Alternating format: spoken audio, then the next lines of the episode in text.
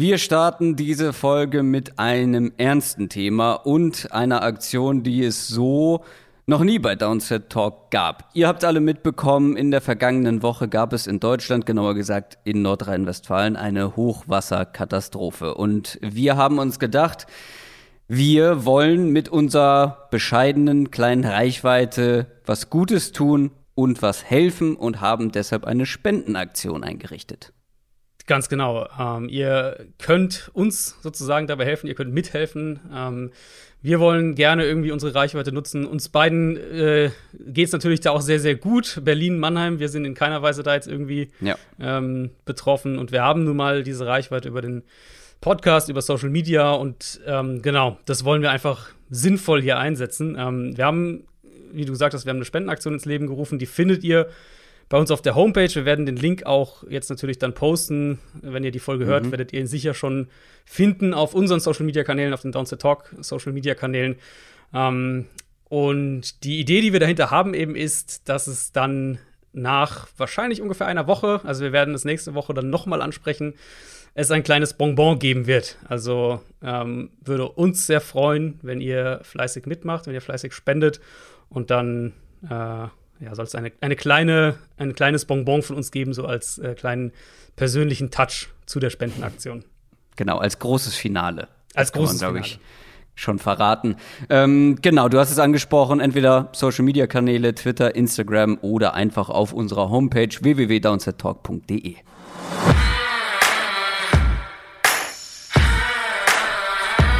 Down, Set, Talk. Der Football Podcast mit Adrian Franke und Christoph Kröger.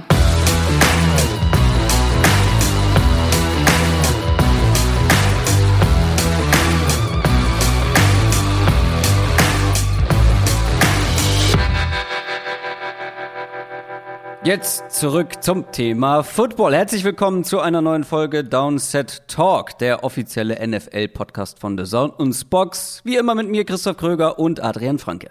Einen wunderschönen guten Tag. Wir haben die nächste Division Preview auf dem Programm. Heute kümmern wir uns um die NFC East, eine Division, die letztes Jahr nicht so gut weggekommen ist, die ähm, sportlich dann doch eher enttäuscht hat, auf ganzer Linie, um genau zu sein. Und wir gucken heute mal, ob es besser wird ob die Teams sich steigern können, ob sie besser werden, was sich verändert hat, wo sich was verändert hat, ob sie vielleicht schlechter werden. Und wir haben heute unseren ersten Gast für diese Offseason mit dabei. Den kennt ihr wahrscheinlich alle.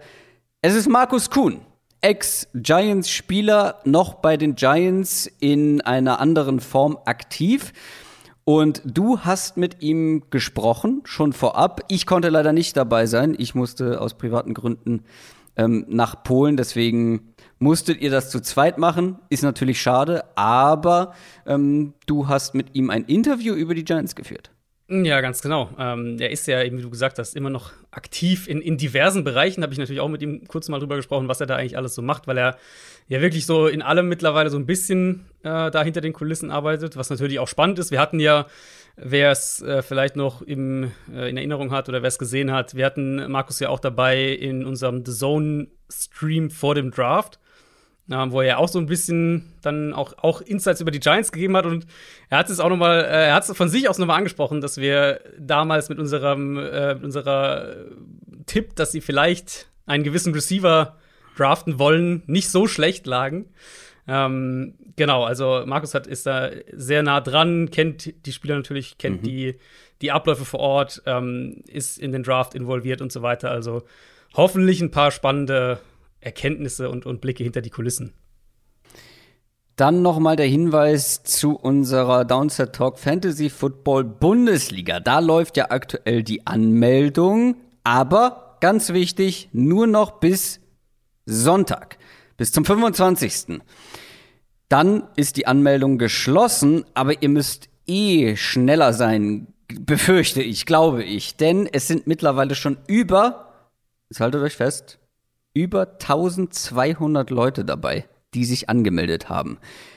Und wir haben ja diesmal eine, eine Obergrenze sozusagen ähm, beschlossen, einfach aus organisatorischen Gründen.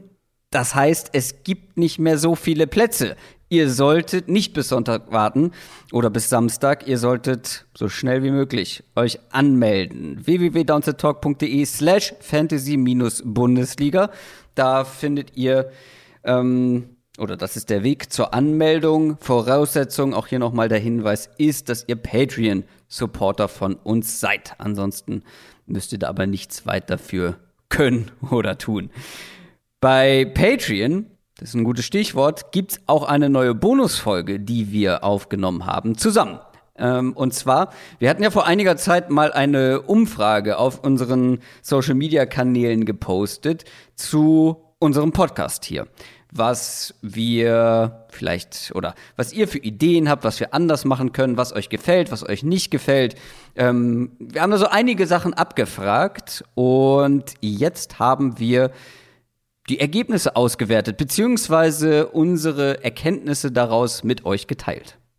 Und was wir eben anders machen wollen, dann in der Folge natürlich vor allem, es war, äh, hat uns sehr gefreut, dass über 1000 Leute mitgemacht haben bei der Umfrage und wir haben das dann versucht auch wirklich so in Kategorien sozusagen so ein bisschen auszuwerten und darüber haben wir gesprochen. Ich glaube, wir haben noch nie äh, eine Folge gemacht, wo wir so viel hinter die Kulissen blicken mhm. lassen tatsächlich und, und, und mit uns, ich glaube, eine Stunde ungefähr geht die Bonusfolge ähm, wo wir beide wirklich mal so ein bisschen hinter die Kulissen blicken lassen. Also hoffentlich da auch ein paar, äh, ja, Inside-Infos, sage ich jetzt mal, zu Downstairs Talk, aber vor allem eben die paar Sachen, die wir auch wirklich ändern wollen, warum wir manche Sachen ändern, warum wir manche Sachen nicht ändern, mhm. Ähm, damit ihr da quasi möglichst viel Transparenz von uns bekommt.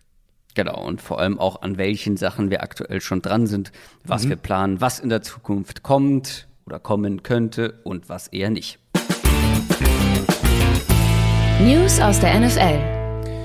Schlechte Nachricht von den Los Angeles Rams. Running Back Cam Akers.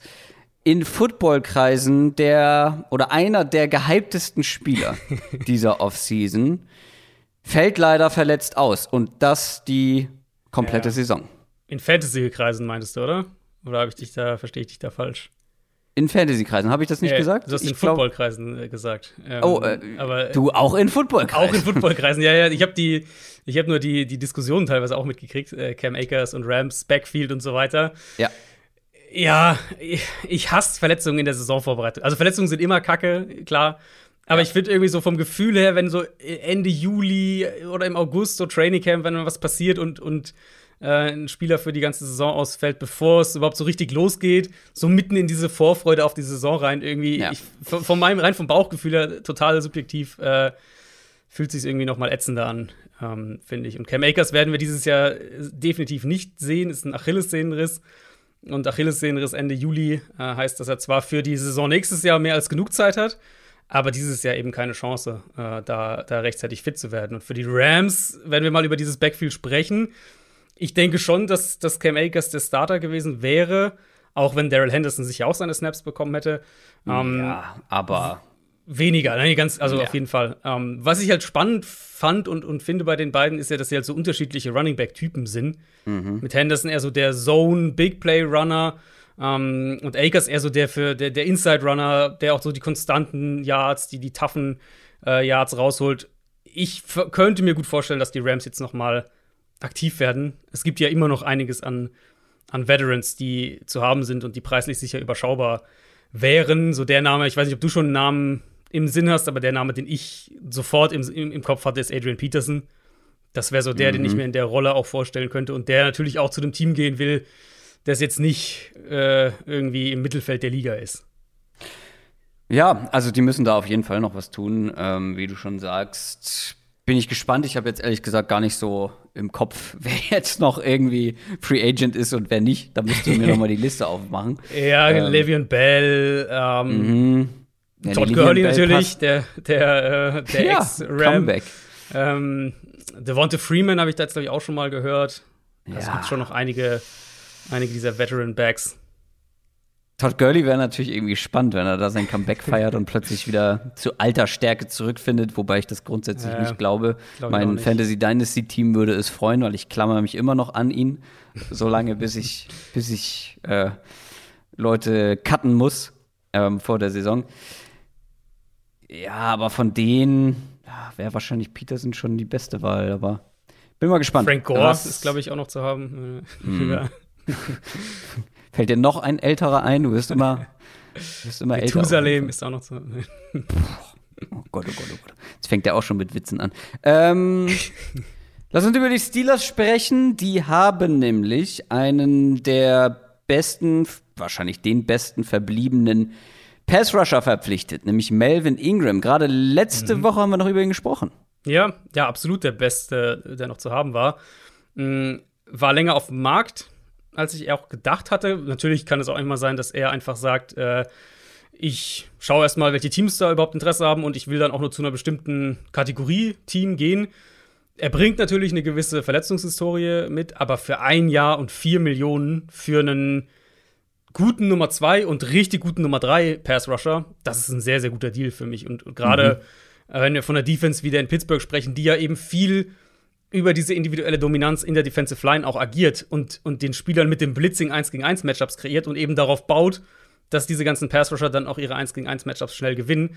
Ähm, das ist natürlich, so einen Spieler dann in der Hinterhand quasi zu haben, ist ja ein absoluter Luxus. Und da bin ich gespannt, wie sie es dann vom Personal her machen. Ich denke, er wird erstmal der Nummer 3 Rusher sein oder Nummer 2B Rusher oder sowas. Äh, Steelers haben ja Bud Dupree verloren in der Free Agency, aber Alex Highsmith ist so der Kandidat, der den, den, der eigentlich immer relativ sicher so als derjenige galt, der den Platz übernimmt. Und jetzt hast du eben die Option, einmal ihn und TJ Watt auch fit und, und frisch zu halten, indem du mehr rotieren kannst. Aber eben auch, falls du irgendwie merkst, okay, vielleicht für diese richtige Starterrolle das ist, passt noch nicht so ganz bei Alex Highsmith, hast du jetzt einen richtig guten Nummer 2 Rusher auch in der Hinterhand. Also das ist äh, für mich ein sehr guter Deal. Ich habe dann auch häufiger gelesen, ja, Steelers haben auch andere Needs und so weiter, Cornerback allen voran. Stimmt auch. Aber jetzt noch wirkliche Impact-Cornerbacks zu finden, das ist mm. richtig schwierig. Also, ich weiß nicht, vielleicht holst du einen, ich glaube, Steven Nelson ist noch zu haben, den holst du den zurück oder, oder ein Drake Kirkpatrick oder sowas. Ähm, aber wie gesagt, für ein Jahr vier Millionen mache ich den Deal sofort. Und auch relativ wurscht, wie mein Pass Rush aussieht, weil sagt mir ein Team, das schon mal zu viele gute Pass Rusher hatte. Guter Punkt. Was ich mich nur gefragt habe, ist, das hätten ja doch auch andere Teams bezahlt, ja, oder? Das, das ist halt so der Punkt, wo ich dann mir gut vorstellen kann, dass Melvin Ingram auch einfach seit einer Weile Angebote hatte, schon, schon vor, vielleicht vor sechs Wochen irgendwo hätte unterschreiben können. Aber er vielleicht halt sagt, ich will nur zu einem Team, das reelle Playoff-Chancen hat und so weiter. Und, und vielleicht war aus der Kategorie kein Angebot dabei, was mich auch wundern würde. Mhm. Also wenn ich da denke, eben, eben. keine Ahnung, Kansas City haben wir gerade äh, haben wir gerade drüber gesprochen. Die bräuchten dringend noch so einen Kandidaten. Aber gut, Pittsburgh äh, das, wird ihn das auch gut einsetzen können.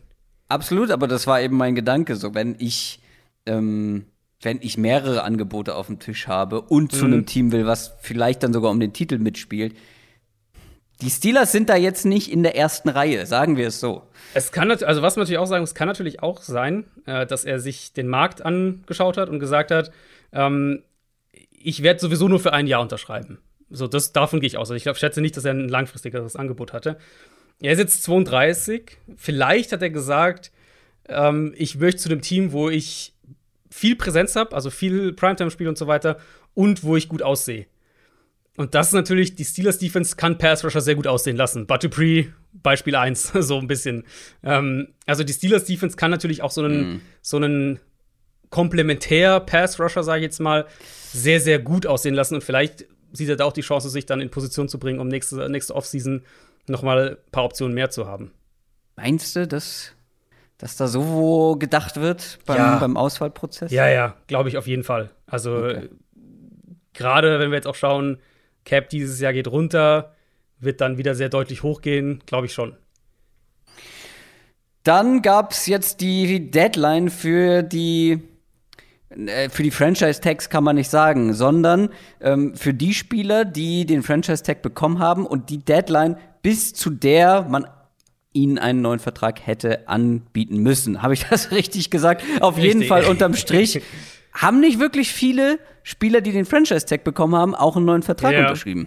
Ja, also genau, das ist der Knackpunkt. Wer den Franchise-Tag bekommen hat, kann jetzt keinen neuen Vertrag mehr für die kommende Saison bekommen. Die Deadline ist jetzt sozusagen durch, genau.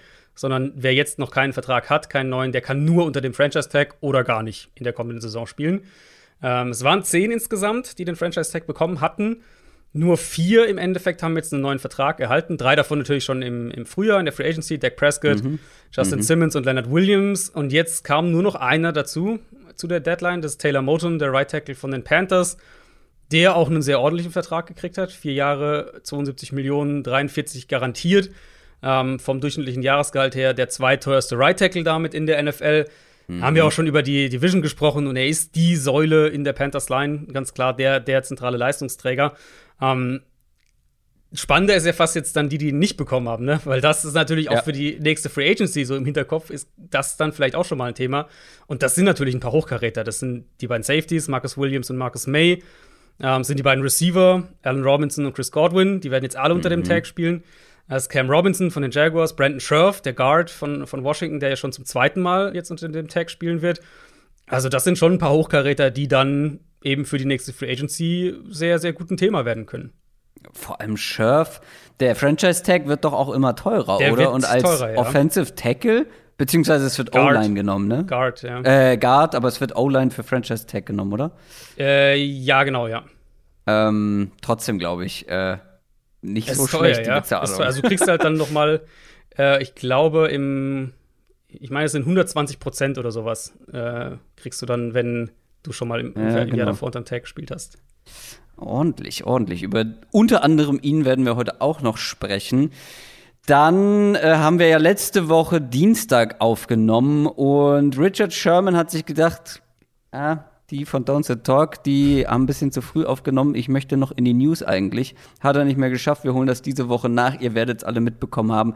Richard Sherman, äh, ja, hatte Stress mit mhm. vielen Leuten, inklusive der Polizei ist auch das ein oder andere Mal ausgerastet. Was ist da alles vorgefallen und wie ist der Stand der Dinge?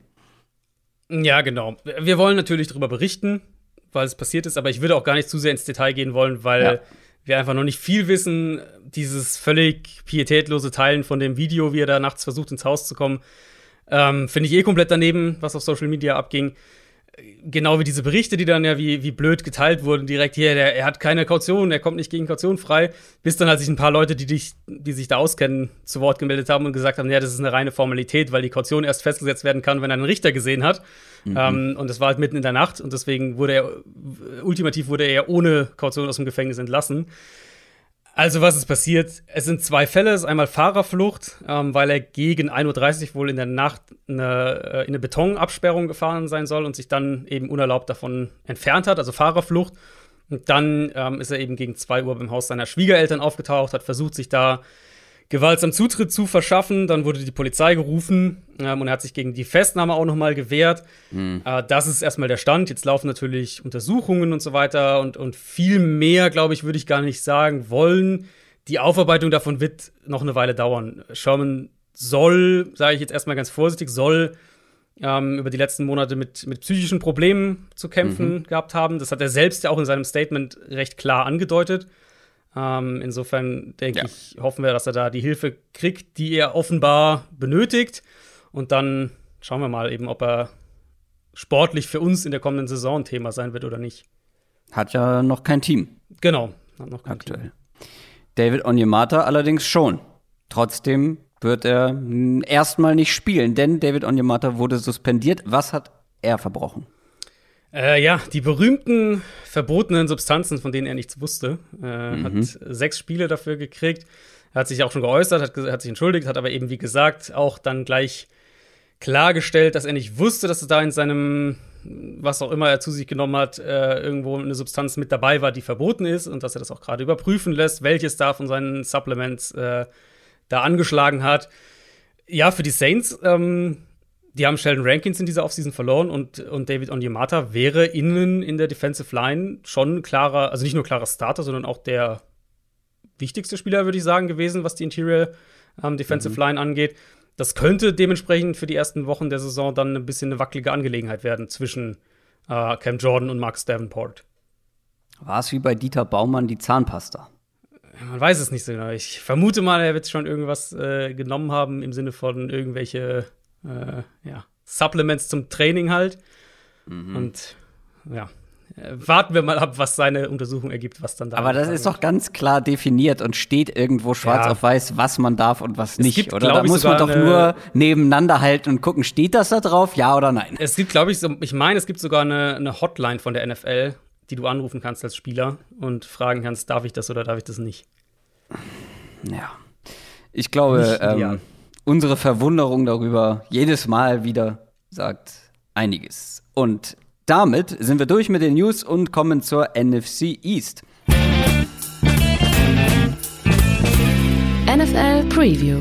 Ihr kennt das Spiel mittlerweile. Wir sprechen über alle vier Teams in umgekehrter Reihenfolge zu den Ergebnissen vom letzten Jahr. Wir fangen mit dem schlechtesten Team an, werden uns angucken, was hat sich getan in der Offseason, was ist neu, wer ist neu mit dabei, was wird sich alles verändern, wo ist man besser, wo ist man schlechter geworden.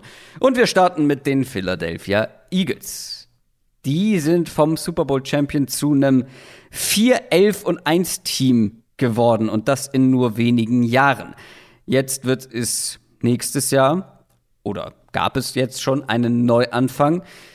Nach dieser verkorksten Saison, Carson Wentz ist weg, Nick Sirianni ist neuer Head Coach. Es gibt viele Veränderungen im Roster. Ich bin ganz ehrlich, ich weiß nicht so richtig, wie ich dieses Team einschätzen soll. Da werden wir dann hinten raus auch noch mal sprechen, wenn wir alle Punkte durchgegangen sind. Aber ich tue mich ein bisschen schwer. Aber ich glaube, eins kann man festhalten: Das ist ein Team, was vor einem Übergangsjahr steht, oder? Ja und nein. Ich glaube, das macht es so schwer, es zu greifen. Also, sie sind von einem Übergangsjahr in dem Sinne, dass sie rausfinden wollen, ob Jalen Hurts ihr Quarterback ist. Ich denke, das liegt relativ klar auf der Hand. Ähm, aber jetzt, also als ich auch nochmal jetzt den Kader durchgegangen bin und, und die Folge heute vorbereitet habe und ein bisschen geschaut habe, wer kommt da zurück und, und wer kommt neu dazu, war schon mein Eindruck eigentlich auch, dass das in vielen Teilen jetzt ein Team ist, was so schlecht nicht aufgestellt ist. Absolut, genau das, genau das, das. Genau, das, das finde ich macht es halt so schwer zu greifen, weil du hast einen Kader. Jetzt sagen wir mal, du würdest, du hättest in, in dem Kader irgendwie einen Top 5 Quarterback. Dann wäre das ein Team, das wir wahrscheinlich hier als Favorit auf die Division darstellen würden, schätze ich mal. Ähm, Also mit einem Top 5 Quarterback wahrscheinlich schon. Ja, allerdings finde ich auch, ähm, und das meinte ich ja eben mit, ist schwer einzuschätzen. Es gibt neben den, äh, den, den Säulen sozusagen, den guten Parts in diesem Roster, aber auch halt ein paar Mhm. Ja. Schwachstellen. Genau. Es ist ganz komisch, also ich, oder ich glaube, wahrscheinlich ist es gar nicht so komisch. Ähm, das, was du gerade gesagt hast, ist wahrscheinlich genau der, der Pfad, auf dem wir einfach sind. Es war ein Super Bowl-Team, die haben den Super Bowl gewonnen vor ein paar Jahren. Und wir sehen halt jetzt, und dann war es ja ein Team, was eigentlich immer gefühlt so in dem Angriffsmodus war, wo man ja bis dann Ja. halt das mit Carson Wentz so komplett entgleist ist. Aber was ja eigentlich immer so ge- gefühlt, wir wollen Playoff spielen, Playoff-Ambitionen und ähm, das ja auch einige Male geschafft haben, so in der Richtung zumindest, ähm, oder nah dran zu sein und auch Playoffs zu spielen. Und jetzt sehen wir einfach die Ausläufer davon, glaube ich, dass wir einerseits den Umbruch haben, insbesondere ähm, eben in der Offense, und andererseits aber eben auch noch ein paar von den Spielern, die schon in dem Super Bowl-Team mit dabei waren oder halt kurz danach kamen. Ähm, und das ergibt halt dieses Bild, was man so ein bisschen schwer, oder dieses Team, was man so ein bisschen schwer greifen kann. Wer erst letztes Jahr kam, ist Jalen Hurts. Du hast ihn angesprochen. Das wird aller Voraussicht nach der Starting Quarterback der Eagles im kommenden Jahr sein. Gehen wir mal von aus. Man hat Joe Flacco geholt, aber gegen den sollte sich ein Jalen Hurts durchsetzen, beziehungsweise die Eagles, wie du schon sagst, wollen ihn ja auch sehen, weil viel gesehen Genau. haben wir noch nicht von ihm. Er hat dann ein paar Spiele gemacht, vergangene Saison. Ich mochte ihn ja, also sehr klingt im Nachhinein halt auch irgendwie ähm, falsch, weil ich war ja jetzt nicht mega hoch bei ihm, aber ich Du mochtest mochte ihn ihn halt mehr einfach. als ich, glaube ich. Das hat dann im Genau. Kontrast, äh, hat es noch stärker gewirkt. Der große Kontrast lag vor allem darin, dass ich gesagt habe, ich kann mir vorstellen, dass er ein, dass er das Potenzial für einen durchschnittlichen Starting Quarterback in der NFL hat. Und du hast gesagt, nee, eher nicht. Ich habe immer gesagt, äh, mein, mein Draft-Take zu Jalen Hurts war immer High-End-Backup. Dass ich gesagt habe, das, das, wenn der wird wahrscheinlich äh, irgendwie, solange der NFL ist, einer der zwei, drei besten Backups sein. Aber drüber würde ich ihn halt nicht einstufen. Na, ich glaube, es kommt halt bei ihm sehr auf die Umstände an, aber da sprechen wir gleich drüber. Also ich traue ihm etwas mehr zu als du, kann man glaube ich so festhalten. Ob das halt jetzt schon direkt in seinem zweiten Jahr der Fall ist, in diesen Umständen, das werden wir sehen. Und vor allem muss man, glaube ich, bei Jalen Hurts, und das, da fange ich jetzt schon mit den Umständen so ein bisschen an, muss man schon die richtige Offense um ihn herum bauen. Ähm, weil der hat seine Stärken, aber er hat auch ganz klare Schwächen. Also auch eine Offense, wo man seine Mobilität zum Beispiel nutzen kann. Und vielleicht das noch mal so als kleinen Disclaimer. Ja, ich mochte ihn vom Draft. Ja, ich mag ihn auch immer noch und ich bin auch sehr gespannt ähm, darauf, ihn dann zu sehen als Starting Quarterback. Aber das heißt jetzt nicht, dass ich mega euphorisch bin und hier den nächsten NFL-Superstar erwarte. Ich glaube, da muss man realistisch bleiben weil damit Jalen Hurts wirklich dieser durchschnittliche oder ein kompetenter Starter in der NFL wird, braucht er eben gute Umstände, angefangen eben bei einer Offense, die ihm liegt, die auch seine Mobilität nutzt. Jetzt die Frage, Nick Seriani, neuer Coach, generell neuer Coaching-Staff. Traust du diesen Coaches zu, dann auch so eine Offense für ihn basteln zu können? Mm, ich würde einen Schritt nochmal zurückgehen, aber zu, bei mhm. den Coaches bleiben weil es ja super ungewöhnlich eigentlich, was da passiert in Philly, dass du so nah am Coaching-Tree des gerade entlassenen Headcoaches bleibt. Mhm. Also Sirianni, Assistent gewesen von Frank Reich. Frank Reich kam direkt von Doug Peterson nach Indianapolis und, und Peterson natürlich nach der Saison jetzt in Philly entlassen worden. Ist vielleicht schon irgendwo auch ein Hinweis darauf, dass man jetzt nicht alles schlecht fand, was, was bei Peterson gerade auch schematisch passiert ist und dass die Probleme vielleicht auch eher woanders lagen, wie wir es ja dann im Zuge der Entlassung auch immer wieder gehört haben. Mhm ich glaube, was man sich vielleicht vorstellen kann als Eagles-Fan, ist so eine Art Oldschool Doug Peterson-Offense. Also Doug Peterson aus den ersten Jahren. Mh, viel über Tidance und Running Backs im Passspiel. Viel darauf aus, diese Matchups im Kurzpassspiel zu, zu kreieren. Sehr viele Run-Pass-Options, da erwarte ich viel. Und dann natürlich äh, mit, mit Jalen Hurts ein ausgeprägtes Option-Run-Game. Sie haben auch einen, einen äh, sich im College bedient, was die Assistenz-Coaches oder ein Assistenz-Coach, glaube ich, angeht in der Offense. Ähm, ich glaube, das wird ein Element sein, was sie fix in die Offense einbauen, dass du wirklich eine, eine, eine, eine klare Identität über dieses Option-Run-Game findest. Und das ist auch tatsächlich was, das ich mir letztes Jahr mehr gewünscht hätte. Da waren es dann doch mehr die Scrambles mit Jalen Hurts und mhm. relativ wenig, so dass er wirklich ins designte Run-Game ähm, darüber kam. Also haben sie schon auch gemacht, aber es war jetzt nicht der, der Mittelpunkt irgendwie. Ähm, kann natürlich sein, so nach dem Quarterback-Tausch haben sie es nicht geschafft, das in der Zeit mhm. umzustellen. Jetzt haben sie die Offseason mit neuem Coaching-Staff, der wusste höchstwahrscheinlich, als er kam, dass Jalen Hurts der Starter sein wird. Und dann denke ich, wird die Offense auch in die Richtung gehen. Eben Run-Pass-Options, Kurzpassspiel, äh, Option-Run-Game und dann die Shots wahrscheinlich am ehesten über Play-Action oder auch einen äh, wenn, wenn, wenn du die, wenn du wirklich dir die 1 gegen 1 Matchups außen kreierst. Ja, das ist ein fließender Übergang eigentlich. Also grundsätzlich will ich auch so eine Offense sehen, weil alles andere macht ja auch nicht so genau. richtig Sinn. Ne? Wenn du, ja. wenn du einen Jalen Hurts hast, der eben nie ein Top Pocket Passer in der NFL sein ja. wird, ja. Ähm, dann musst du ihm schon auch das geben. Oder also die, eigentlich, die sorry, dass ich nochmal so reingerät. Ähm, eigentlich wenn wem das jetzt irgendwie zu theoretisch war, denkt an die Taysom Hill Offense.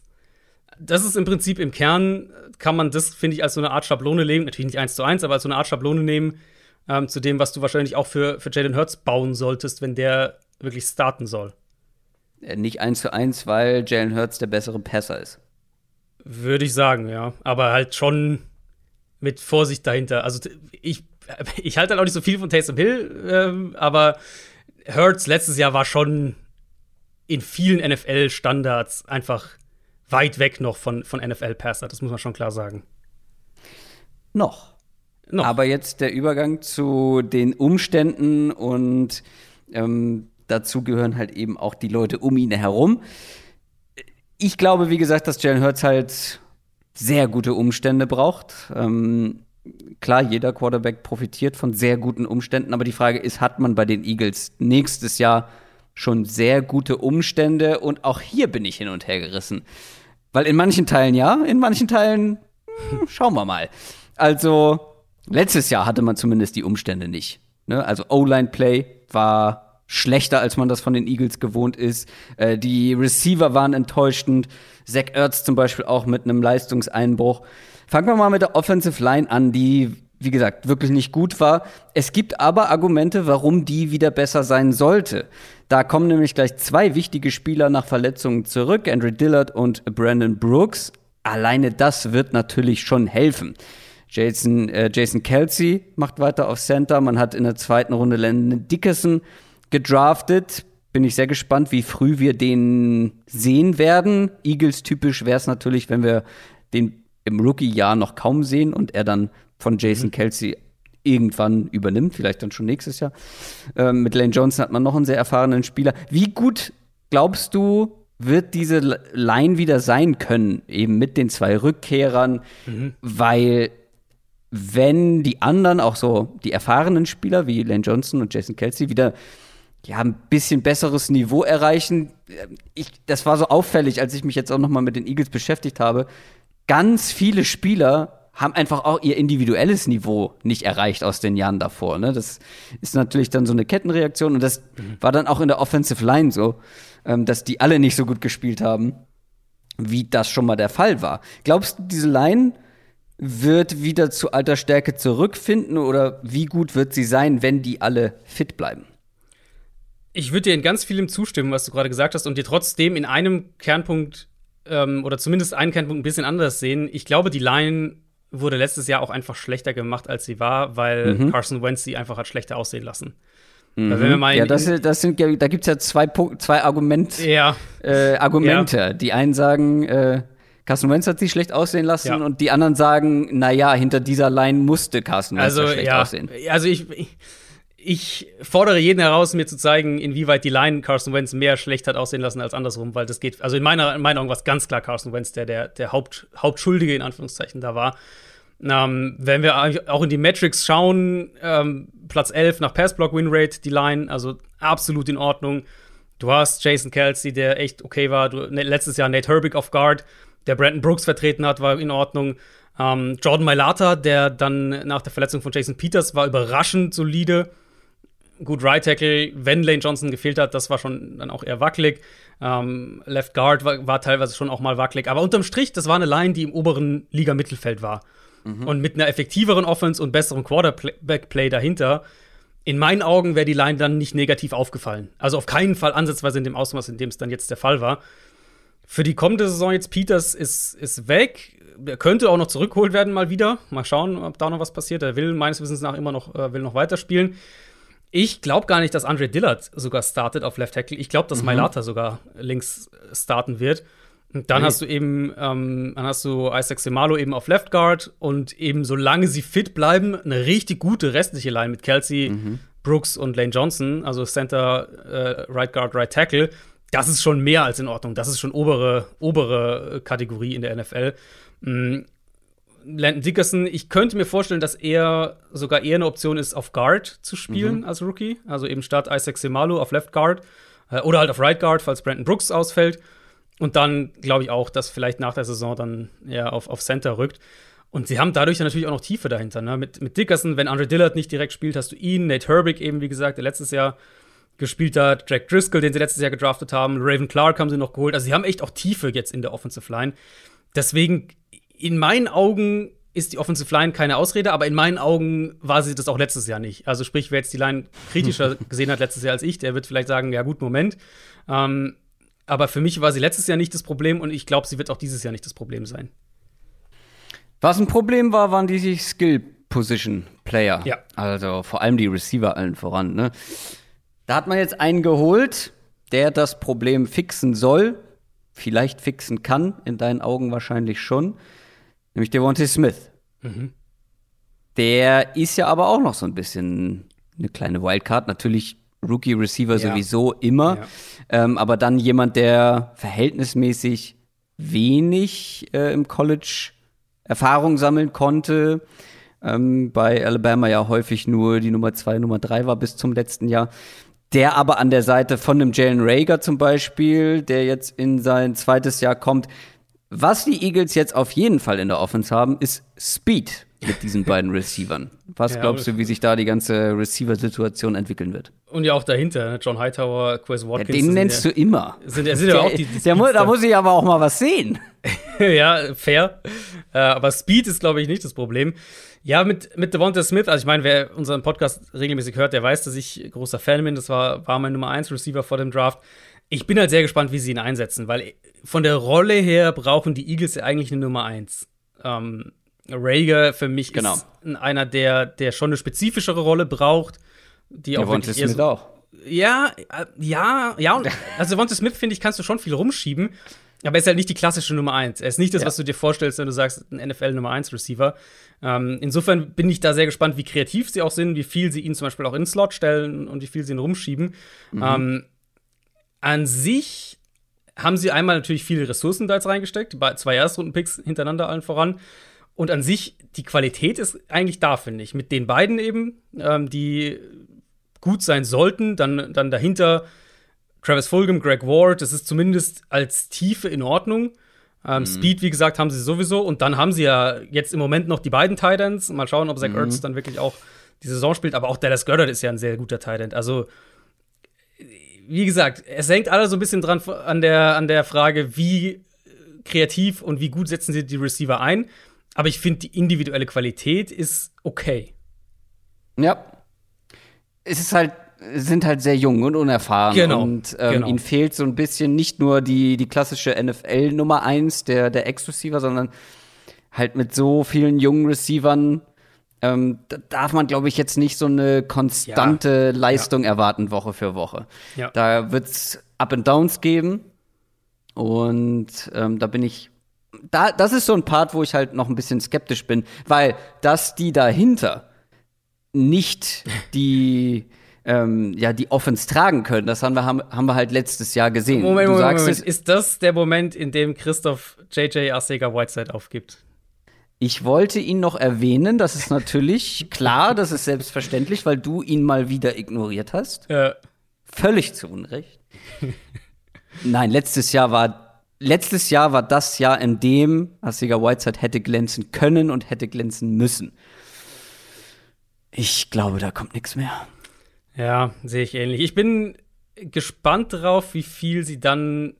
Ich weiß, wie ist dein Gefühl, Zach Ertz? Spielt er in Philly oder spielt er woanders? Woche Äh? Das wäre eigentlich meine Frage an dich gewesen. mein Gefühl ähm, ist eher, er spielt woanders nach wie vor.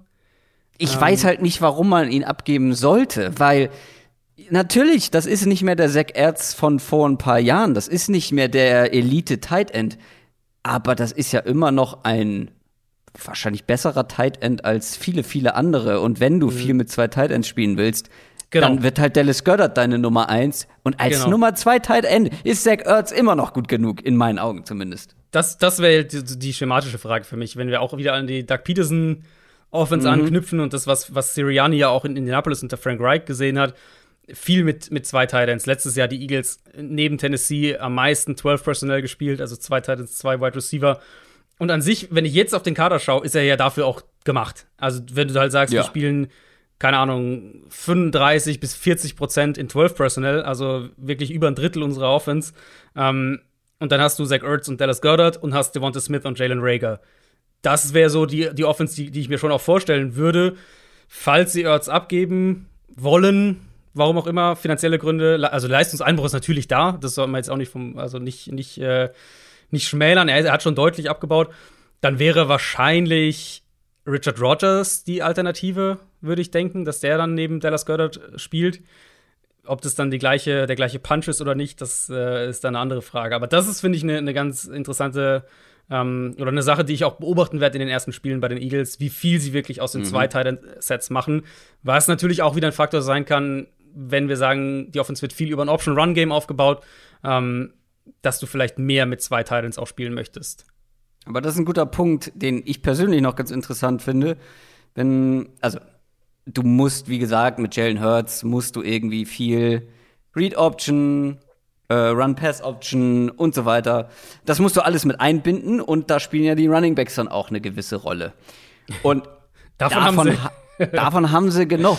Ja. Es sind immer noch acht Leute, glaube ich, ähm, die sie im Roster haben. Ich bin s- wirklich sehr gespannt, wer am Ende bleibt. Also, die werden mit drei Running Backs in die Saison gehen. Da äh, Denke ich, stimmst du mir zu, ja. oder? Also, Also- vielleicht maximal vier, wenn einer wirklich Special vier, Team. noch viel Ja, vielleicht genau so ein. Aber also Miles Sanders ist schon gut. Das ist schon, ähm, das ist schon ein guter Running Back, auch wenn man vielleicht noch einen Ticken mehr erwartet hat, vor allem vor letzter Saison. Aber Du hast dahinter noch einen Karrion Johnson jetzt, du hast mhm. einen Boston Scott, du hast einen Jordan Howard. Also dann natürlich Kenneth Gainwell, nicht zu vergessen. Mhm. Absoluter Stil in der fünften Runde. Trotzdem weiß ich nicht mal, ob er den Roster schafft. Also, qualitativ müsste er es natürlich. Ja. Aber das Ding ist, was ich halt nicht verstehe, ist, beziehungsweise jetzt hast du ein ganzes Potpourri da irgendwie zur Verfügung in den, in den Trainingssessions und Trainingcamps und musst jetzt halt dann die richtigen auswählen, weil du wirst nicht mit Karrion Johnson und Jordan Howard äh, in die Saison gehen, weil genau. die sind ja nahezu das deckungsgleich. ich wollte sagen, das ist schon so der erste, glaube ich, der da, wo man, äh, wo man sagt, nur einer von beiden wird im Kader sein, weil das ist ja genau. die, die, ja, die, die Power-Runner-Rolle oder wie auch immer man das genau definieren will. Aber dann lass uns mal durchgehen. Miles Sanders ist gesetzt. Dann nimmst du entweder Jordan Howard oder Karen Johnson. Ich würde jetzt auf Karen Johnson tippen. Mhm, ja, ja. Und dann nimmst du ja aber nicht Boston Scott und Kenneth Gainwell, die ja auch vom Spielertyp recht ähnlich sind. Nimmst du ja auch nicht beide mit. Also auch da muss man sich dann entscheiden. Das ist die spannende Frage. Das ist wirklich die spannende Frage. Ob sie halt sagen, wir nehmen vier mit. Aha. Ähm, was ich nicht ausschließen würde, weil ich mir auch vorstellen könnte, dass die Eagles vielleicht ähm, Matchups eben darüber kreieren wollen, dass sie mit zwei Running Back Sets teilweise spielen und dann halt mhm. halt die viel durch die Gegend bewegen, was du halt mit also, also Sanders ist ja ein guter Receiver, muss man ja auch sagen. Ja. Ähm, Gainwell, bei dem wird die Paraderolle im, im Passspiel liegen. Ja. Und Boston Scott kann den Ball schon auch fangen. Also die, die, kannst du halt auch rumschieben so ein bisschen. Ähm, und kannst darüber Matchups kreieren. Deswegen würde ich das gar nicht so ausschließen, dass sie sogar mhm. vier mitnehmen und dann wären das meine vier: Sanders, Scott, ähm, Gainwell und Karrion Johnson. Wenn, ich glaube ja auch Scott war als Returner ähm, ein Thema bei den Eagles. Special Teams sind einfach ja, immer Special Teams ist immer schwer, aber ich meine auch, ich glaube, ich glaube, er ist der Kick Returner. Ähm, das kann gut sein. Ich, ja. will jetzt nicht meine Hand für ins Feuer legen, aber ich meine, er ist der Kick Returner. Ähm, genau, und so könntest du es natürlich auch schon rechtfertigen, sage ich mal. Und wenn du wenn du nur drei mitnimmst, ehrlicherweise würde ich Sanders, Scott, äh, Boston Scott und, und Kenneth Gainwell mitnehmen und keinen der in Anführungszeichen physischeren Bags, weil er, also das muss Miles Sanders auch können, diese, diese drei Yards durch die Mitte, das muss der schon auch machen können. Eigentlich schon, aber das wird nicht passieren, glaube ich. Du denkst, wenn sie nur drei mitnehmen, lassen sie eher Scott oder, oder Gainwell raus? Mhm. Also okay. Scott ja, weiß ich nicht. Ich sag, sie nehmen, ich sag, sie nehmen vier mit. Ich glaube, ich, glaub, ich lege ja, mich fest, sag, sie nehmen vier mit. Ja, wahrscheinlich. Ja, da tendiere ich, glaube ich, auch zu. Gerade weil ähm, das Special-Team-Argument ähm, für ja. so einen Rosterplatz ist nicht zu unterschätzen. Und wenn Boston Scott da wirklich eine große Rolle bekommt, kannst du eben auch Kenneth Gainwell dann zusätzlich noch mitnehmen. Äh, das, wird, das wird auf jeden Fall interessant. Ähm, wie groß sind die Chancen von Elijah Holyfield? Ja, gut, da muss er halt Karrion Johnson ausstechen in der Rolle, ne? Das stimmt. Das ist, das ist auch noch der dritte, der so ähnlich ja. ist. Ähm, lass uns auf die Defense schauen. Ich finde, es gibt mal wieder, mal wieder bei den Eagles in der Offseason so ein kleines Fragezeichen, was die Secondary angeht. Mhm. Darius Slay hat jetzt bisher zumindest noch nicht den erwarteten Impact geliefert. Nickel Robbie Coleman auch nicht, aber der ist, der ist auch schon gar nicht mehr da. Der ist weg. Wenn ich, ja, Diese genau. genau. Äh, Jalen Mills ist auch weg. Der wahrscheinlich einzige richtig namhafte Neuzugang ist Anthony Harris, der Safety, wo wir auch schon gesagt haben, das könnte einer der Steals der Free Agency gewesen sein. Mhm. Ähm, und trotzdem, einiges hat sich da verändert, was die Secondary angeht. Was glaubst du oder wen siehst du da so in der Pole Position, was die Starting-Rollen angeht? Und wie gut wird diese Secondary dann sein? Weil viele Gründe für Optimismus habe ich auch dieses Jahr. Was heißt auch dieses Jahr? Letztes Jahr war ich optimistisch, was die Secondary angeht, muss ich, muss ich gestehen. Aber dieses Jahr habe ich jetzt nicht so viele Gründe für Optimismus gefunden bei den Eagles. Also, wenn du Optimismus suchst, in meinen Augen liegt der halt bei den Safeties. Zu sagen, du hast Anthony Harris, hast du ja gerade schon angesprochen, Harris, Rodney McLeod, das ist so, mhm. ein super Cover-Safety-Duo. Ähm, und dann haben sie dann noch einen K1 Wallace dazu, der mehr so in die Box rücken kann. Uh, und Marcus Epps, also auf Safety sind sie sehr gut aufgestellt und also insbesondere diese Harris-McLeod-Kombination. Ich glaube, das allein kann deine Coverage schon ordentlich stabilisieren, die beiden. Corner finde ich ist echt schwer. Also Slay ist gut, aber auch kein High-End Nummer 1 Corner. Hm, ich vermute, dass, ähm, dass Avante Maddox auf dem zweiten Corner-Spot startet. Das ist mhm. schon mal eine mögliche Schwachstelle. Und ehrlicherweise, wer im Slot spielt, habe ich keine Ahnung. Also, ja. ich, keine Ahnung. Das könnte, das könnte Zach McPherson sein, den sie dieses Jahr gedraftet haben. Das könnte, äh, das könnte auch einer von diesen ganzen jungen Spielern sein, die sie, die sie letztes Jahr oder dieses Jahr irgendwo aufgegriffen haben, würde ich fast sagen. Also, keine Ahnung, wen sie da hinstellen. Und ich glaube auch nicht, dass das schon entschieden ist. Ich denke, das wird sich im Training Camp erst zeigen. Aber dementsprechend auch das eine mögliche Schwachstelle. Also sprich, Corner finde ich, habe ich jetzt vor dieser Saison noch mal deutlich mehr Bauchschmerzen, als ich vor der letzten Saison hatte bei den Eagles. Ja, also war das nicht letztes Jahr, wo wir gesagt haben, die haben sich so extrem verstärkt und dann war es ja. doch nicht so extrem? Ja. Das war doch mit, Nick, mit Robbie Coleman, ja, genau. mit äh, Slay. Genau. Also daher habe ich dieses Jahr deutlich mehr Bauchschmerzen, wenn ich, wenn ich auf die Secondary gucke. Weniger Bauchschmerzen gibt es traditionell bei der Defensive Line bei den Eagles. Ähm, zwar ist das auch so ein Thema, wo einige individuell unter ihrem bekannten Niveau gespielt haben letztes Jahr. Aber trotzdem, Brandon Graham, Fletcher Cox, Jevin Hargrave, Derek Barnett, Josh Sweat und neu mit dabei Ryan Kerrigan. Damit kannst du schon noch arbeiten. Ja, also Cox ist nicht mehr ganz auf dem dominanten Level, das er vielleicht vor zwei, drei Jahren hatte. Aber ja. ich finde halt im Verbund mit Hargrave, Graham, Barnett, Kerrigan und so weiter, ähm, Milton Williams, den sie dieses Jahr gedraftet haben, den ich ja auch gerade für diese Pass-Rusher-Rolle aus dem Zentrum ja. echt mag. Das, ich finde das im Gesamtverbund schon eine super tiefe Line. Und, und du hast eine, ich finde, du hast jetzt, vielleicht, du hast vielleicht nicht mehr diese Elite-Qualität, die die Eagles mhm. Defense ja so lange ausgezeichnet hat, dass sie so eine Elite-Defensive Line haben, aber halt immer noch eine sehr gute und du hast dazu eine sehr gute zweite Reihe gewissermaßen. Und wenn wir dann gucken, äh, Jonathan Gannon, der, der, neue Defensive Coordinator, die letzten drei Jahre in Indianapolis auch verbracht, unter Matt Eberflus. Und dessen Defense äh, baut ja ganz extrem eben auch über den Foreman Rush auf. Insofern vermute ich, dass es in die Richtung auch gehen wird bei den Eagles, was die Front angeht. Und dafür sind sie gut aufgestellt. Also selbst wenn wir sagen, nicht mehr die Elite-Line, aber halt, dass du sagst, wir haben eine sehr, eine sehr starke Vierergruppe, die anfängt und dann haben wir noch mal dahinter mindestens zwei bis drei Leute, die wirklich auch gut sind und die dann reinrotieren können. Das gibt ja schon auch Möglichkeiten im Four-Man Rush. Ja, und alleine äh, drei Sechstrunden-Picks auch noch mal für die Tiefe Stimmt, ja. investiert, ähm, was, den, was die Line bzw. den Pass-Rush angeht. Also, da bin ich, da, wie gesagt, da mache ich mir keine Sorgen. Traditionell nicht die große Stärke sind die Inside- Linebacker bei den Eagles, ja, oder würdest du mir da widersprechen? Äh, ist auch nach wie vor so, ja. Ja, also mit, ähm, wen haben wir da? Alex Singleton und TJ Edwards. Tja, ich, wie letztes Jahr, glaube ich, am selben Punkt gewesen. Fällt mir schwer, hier groß was zu, zu sagen, weil das sind, also ja. bei den Eagles vielleicht nicht ganz so wichtig, diese Gruppe, aber halt auch nicht ganz so gut. Ja, nicht ganz so wichtig. Jetzt mal schauen mit neuem Defensive Coordinator, muss man mhm. natürlich auch mal gucken, sich was sich dann ändern, ja. verändert. Aber wir haben schon auch letztes Jahr ja gesehen, ähm, dass sie da einige Male wirklich auch exposed wurden. Also, dass das Offensive mhm. sie da wirklich auch sehr, sehr böse erwischt haben, indem sie halt diese Linebacker im Passspiel ange angegriffen haben. Also ja, ist, ist, war keine Stärke letztes Jahr und ist auch jetzt keine Stärke, sondern eher eine Schwäche. Ja ausgiebig über die Eagles gesprochen. Fassen wir das Ganze zusammen. Ich ruder zurück, beziehungsweise komme zurück zu meinem, meinem Eingangsargument. Ich weiß nicht so richtig, wo die Reise hinführt. Also, wie gesagt, gute Teile, schlechte Teile und viele unvorhersehbare Teile. Jalen Hurts eine Wildcard, Rookie Head Coach ist immer eine Wildcard. Ähm, Teile der O-Line würde ich auch als Wildcard bezeichnen, weil da welche von der Verletzung zurückkommen. Die müssen auch mhm. erstmal dieses Niveau wieder von vorher erreichen. Ähm, wie gut kann ein Jason Kelsey noch sein?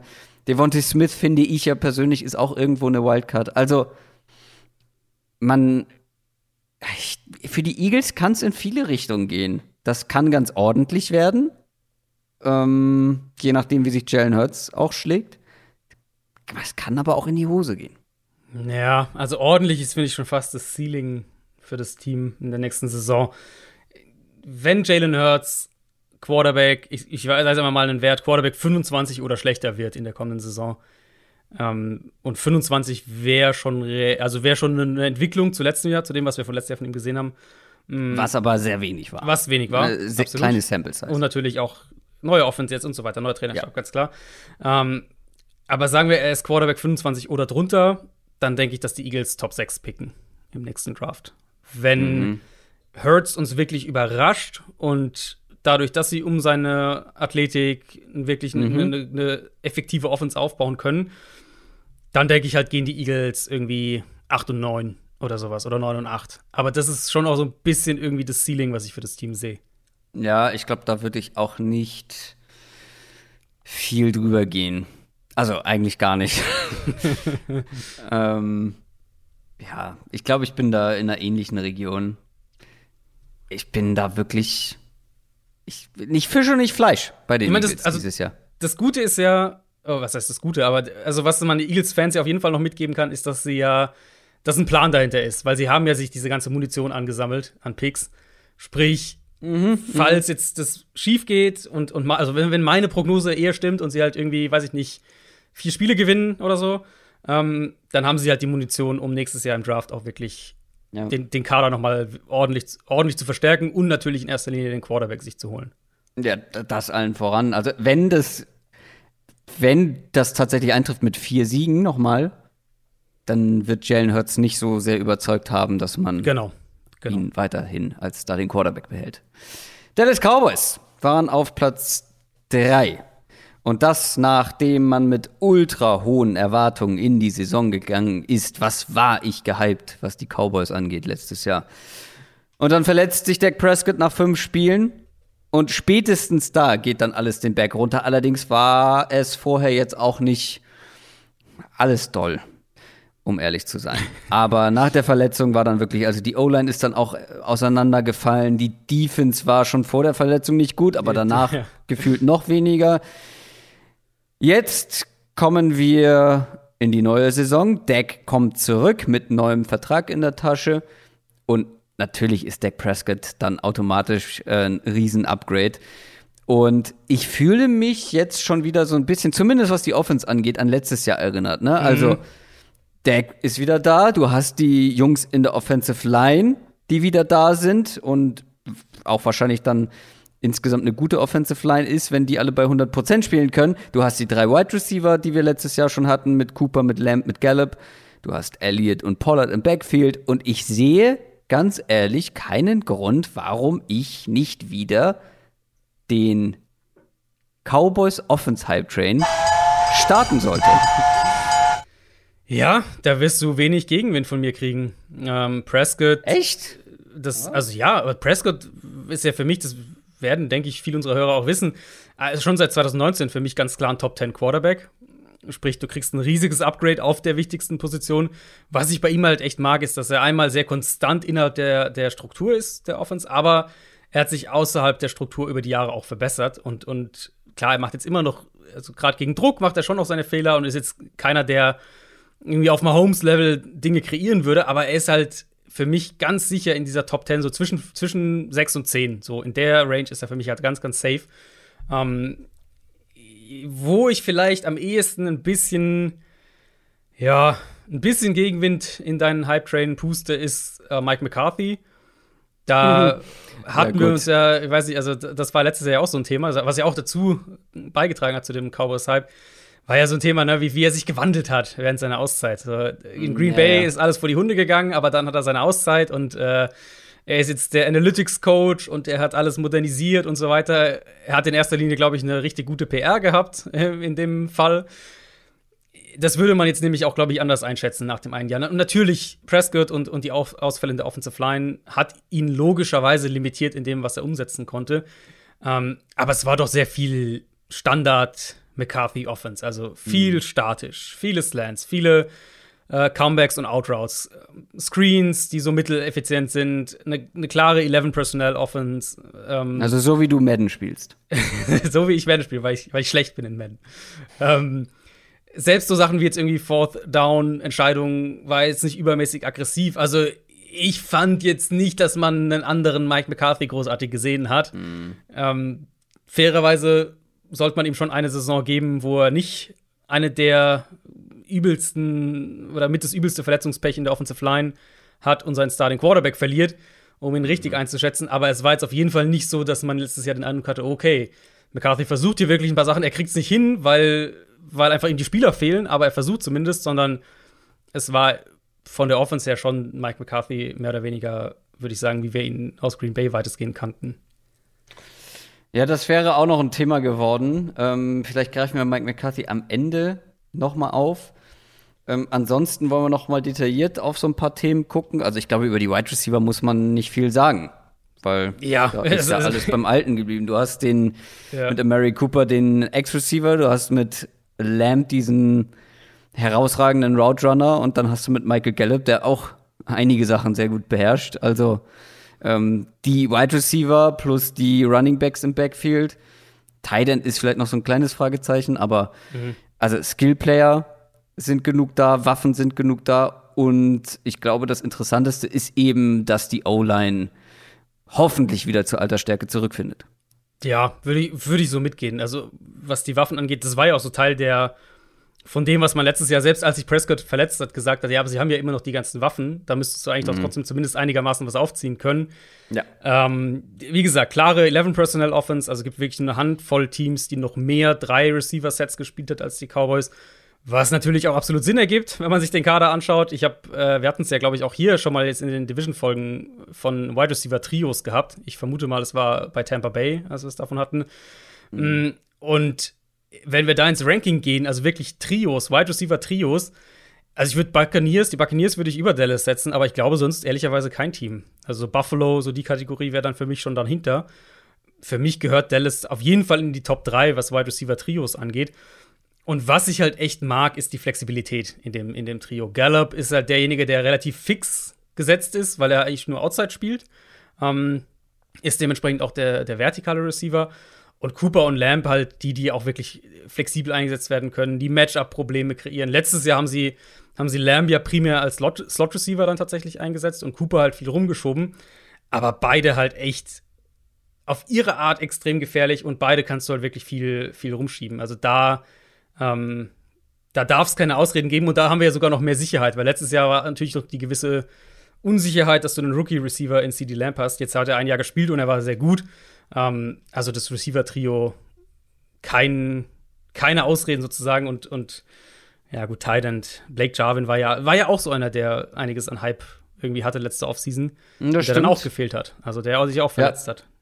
Der jetzt auch zurückkommt. Also ob der Hype gerechtfertigt war, schauen wir ja. mal. Aber zumindest wird er diese Offense nicht schlechter machen, genau. sondern vermeintlich eher besser. Ich versuche dich immer zur Offensive Line zu, äh, ja, zu, ähm, zu, drängen. Äh, du willst aber nicht so richtig. Also, wer kommt da zurück?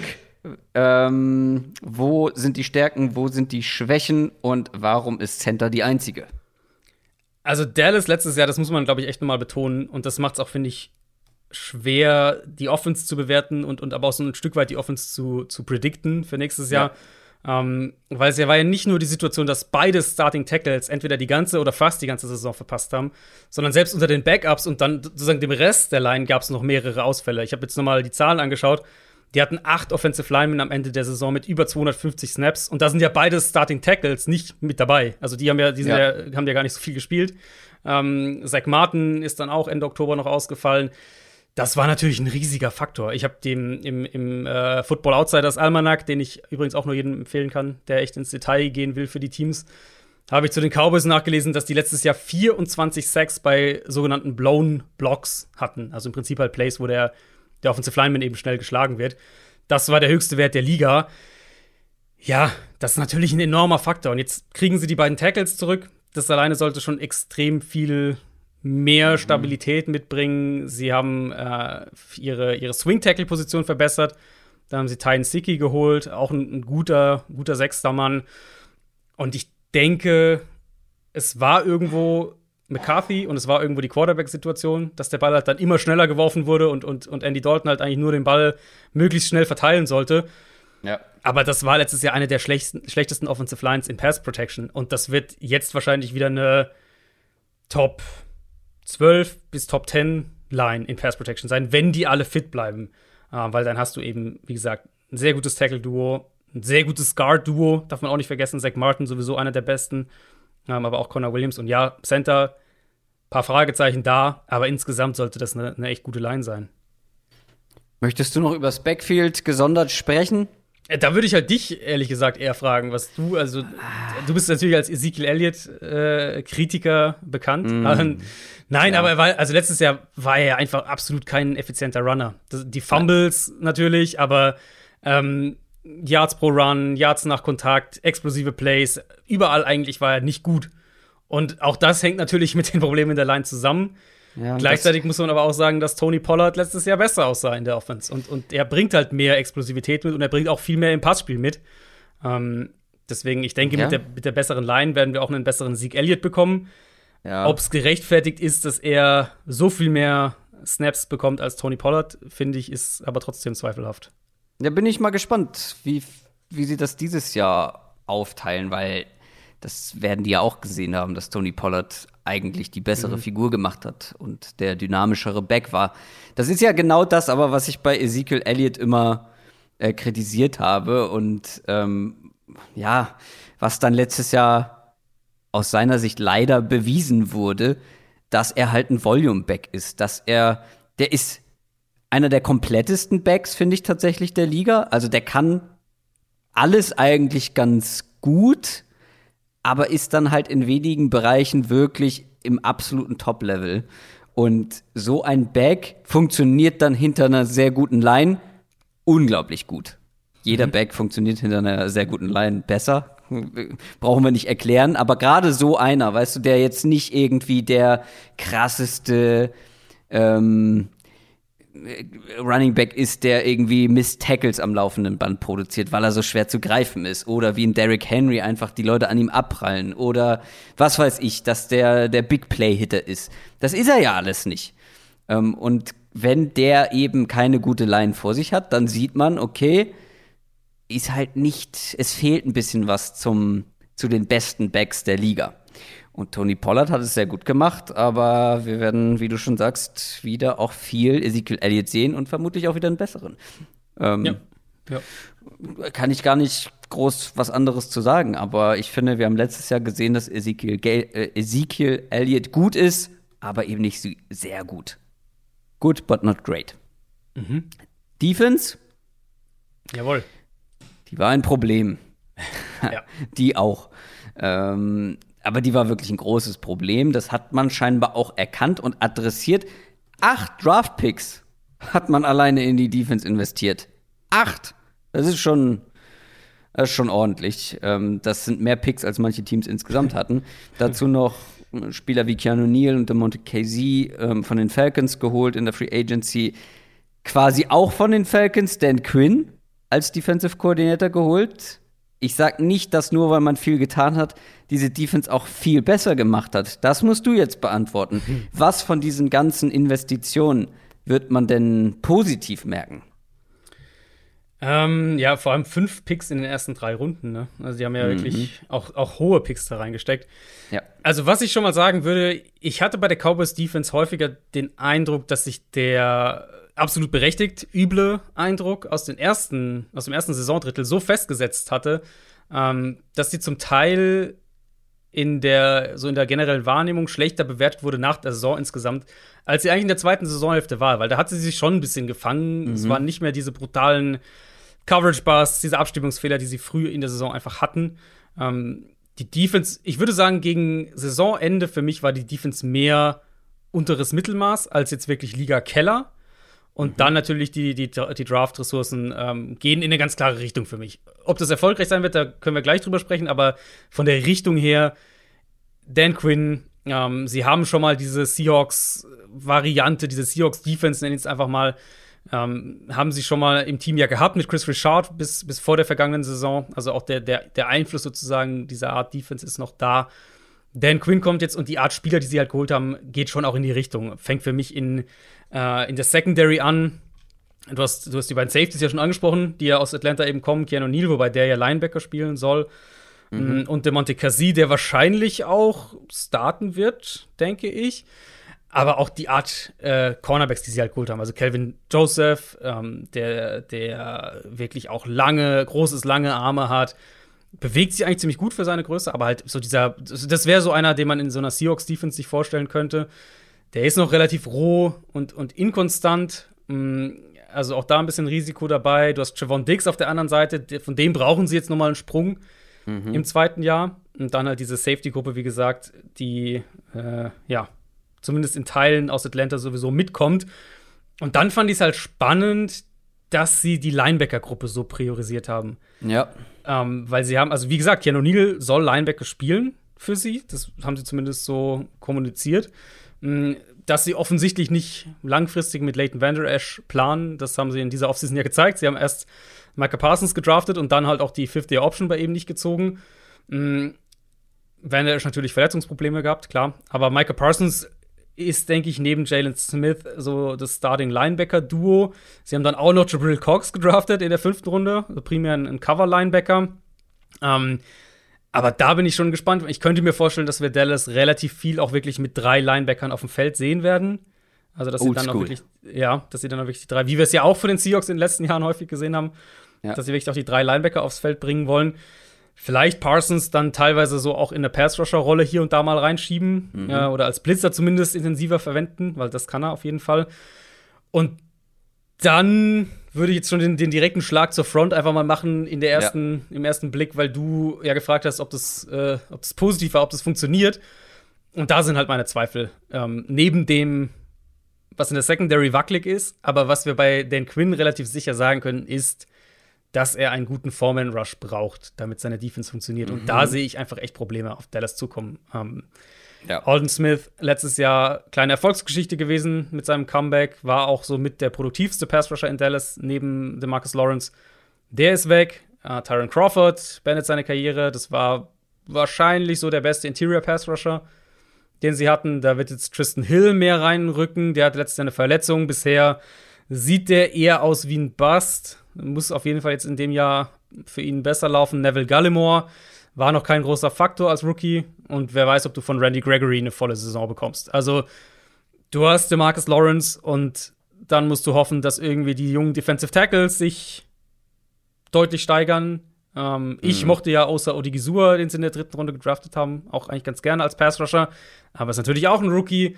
Mm, und auf dem zweiten Pass-Rusher-Spot musst du halt eigentlich schon hoffen, dass, dass Randy Gregory äh, fit ja. und spielberechtigt bleibt. Und das ist halt schon ein extrem wackeliges Gerüst, sowohl in der Front als auch halt in, in, auf, den, auf der Cornerback-Position dahinter. Ja, da gehe ich überall komplett mit. Gerade halt die Unerfahrenheit auf Cornerback, das ähm, wird interessant sein. Ähm, und ja, eben, ich habe mir aufgeschrieben, Pass Rush, DeMarcus Lawrence und wer noch? Fragezeichen. Mhm. Aber das hast du ja quasi schon mit Nein beantwortet. Ja, äh. viel hoffen, viel hoffen. Also wirklich, also wenn man sieht, Tristan Hill war 2019er Pick, äh, Gallimore 2020, Odigizua eben dieses Jahr gedraftet. Das sind ja alles junge Spieler. Und, und dann hoffst du ja. letztlich darauf, dass zumindest einer von denen vielleicht einen, einen Schritt macht und dann halt, wie gesagt, dass, dass Randy Gregory auf dem Feld bleibt. Äh, hoffen ist ein gutes Stichwort, weil ich habe bei den verbleibenden beiden Teams auch häufig das Wort Hoffnung in manchen Bereichen aufgeschrieben. Aber nochmal, um die Cowboys abzuhaken. Die Cowboys-Spiele sollten aber unterhaltsam werden. Also, ja. weil von der ja. Offense erwarte ich sehr viel und von der Defense ziemlich wenig. Ja. Und das Ding ist, was machen wir da am Ende draus? Also, wo ranken wir die Cowboys sozusagen ein? Also, mit dieser Offense musst du eigentlich um den Division-Sieg mitspielen. Mhm. Die Frage ist, ob die Defense da einen Strich durch die Rechnung macht. Und, um nochmal auf Mike McCarthy zurückzukommen, wenn das nichts wird mit dem Division-Sieg, wenn das mit Playoffs nicht wird, mhm. nichts wird, wird der auch nochmal ein Thema sein, oder? Ja, ja, denke ich auch. Man kann die Frage natürlich noch, noch nicht beantworten. Wir sind ja nur im, im, im spekulativen Bereich, aber äh, um mal im spekulativen Bereich zu bleiben, ich glaube, wenn die, die, die Cowboys Offense vor der Prescott-Verletzung zusammenpacken mit der Cowboys Defense aus der zweiten Saisonhälfte, dann hätten die letztes Jahr schon die Division gewonnen, ist, mein, ist meine Meinung mhm. dazu. Ob du das jetzt nächstes Jahr so kriegst, ist natürlich eine andere Frage. Ja, aber trotzdem, ähm, eigentlich musst du mit dieser Offense da vorne mit dabei sein. Kommen wir zu den Zweitplatzierten des letzten Jahres in der NFC East. Das waren die New York Giants mit dem gleichen Rekord wohlgemerkt wie die Cowboys 6 und 10. Wir haben es angekündigt, du hast mit Markus Kuhn gesprochen, Ex-Spieler der Giants und noch sehr gut drin im Thema, was die Giants angeht. Ich konnte leider nicht mit dabei sein, deshalb würde ich euch an dieser Stelle entlassen und Adrian sozusagen das Wort übergeben. Und viel Spaß beim Gespräch mit Markus Kuhn. Ja, ich freue mich sehr, dass ich jetzt für die New York Giants hier niemand Geringeren als Markus Kuhn an meiner Seite begrüßen darf. Einen schönen guten Tag, Markus. Ja, hallo, schön, dass ihr zwei mich äh, eingeladen habt und ich hoffe, ich kann euch ein paar Insights geben und erzähle nicht zu viel vom Nähkästchen. ja, ich hoffe natürlich, du erzählst zu viel. Ähm, viele kennen dich ja wahrscheinlich einfach aus deinen aktiven Tagen, aber du bist ja noch bei den Giants aktiv. Du bist ja auch wirklich noch im direkten Giants-Umfeld. Magst du vielleicht in ein, zwei Sätzen ganz kurz erklären, äh, für die, die das nicht machen, äh, nicht wissen, was du gerade bei den Giants machst, was so deine Aufgaben sind, was du jetzt vielleicht auch in der Offseason an Projekten so gemacht hast? Ähm, ja, also die Giants haben relativ netterweise, die kümmern sich sehr gut auch um, um ihre alten Spieler und sie haben so ein Programm, das nennt sich ein äh, Alumni-Programm, wo man als früherer Spieler in verschiedenen Bereichen der Organisation reinschnuppern kann. Ähm, nachdem ich studiert habe, oder mein Master in Sportmanagement, Sportmanagement gemacht habe, war es mir eigentlich auch wichtig, mal hinter die Kulissen bei dem Team zu schauen und die, die Medienseite kenne ich relativ gut inzwischen schon. Ähm, die Spielerseite natürlich auch, aber was das Front Office betrifft, habe ich halt persönlich noch keine Erfahrung gehabt. Ähm, und wollte deswegen da mal sehen, wie das Ganze abläuft. Äh, die Giants haben sich dann bei mir gemeldet, äh, eigentlich in einem relativ lustigerweise gleichen Zeitraum, als ich mich auch bei Ihnen melden wollte. und haben mir dann angeboten, da mal sechs Monate reinzuschnuppern. Aus den sechs Monaten ist jetzt inzwischen 18 Monate eigentlich geworden.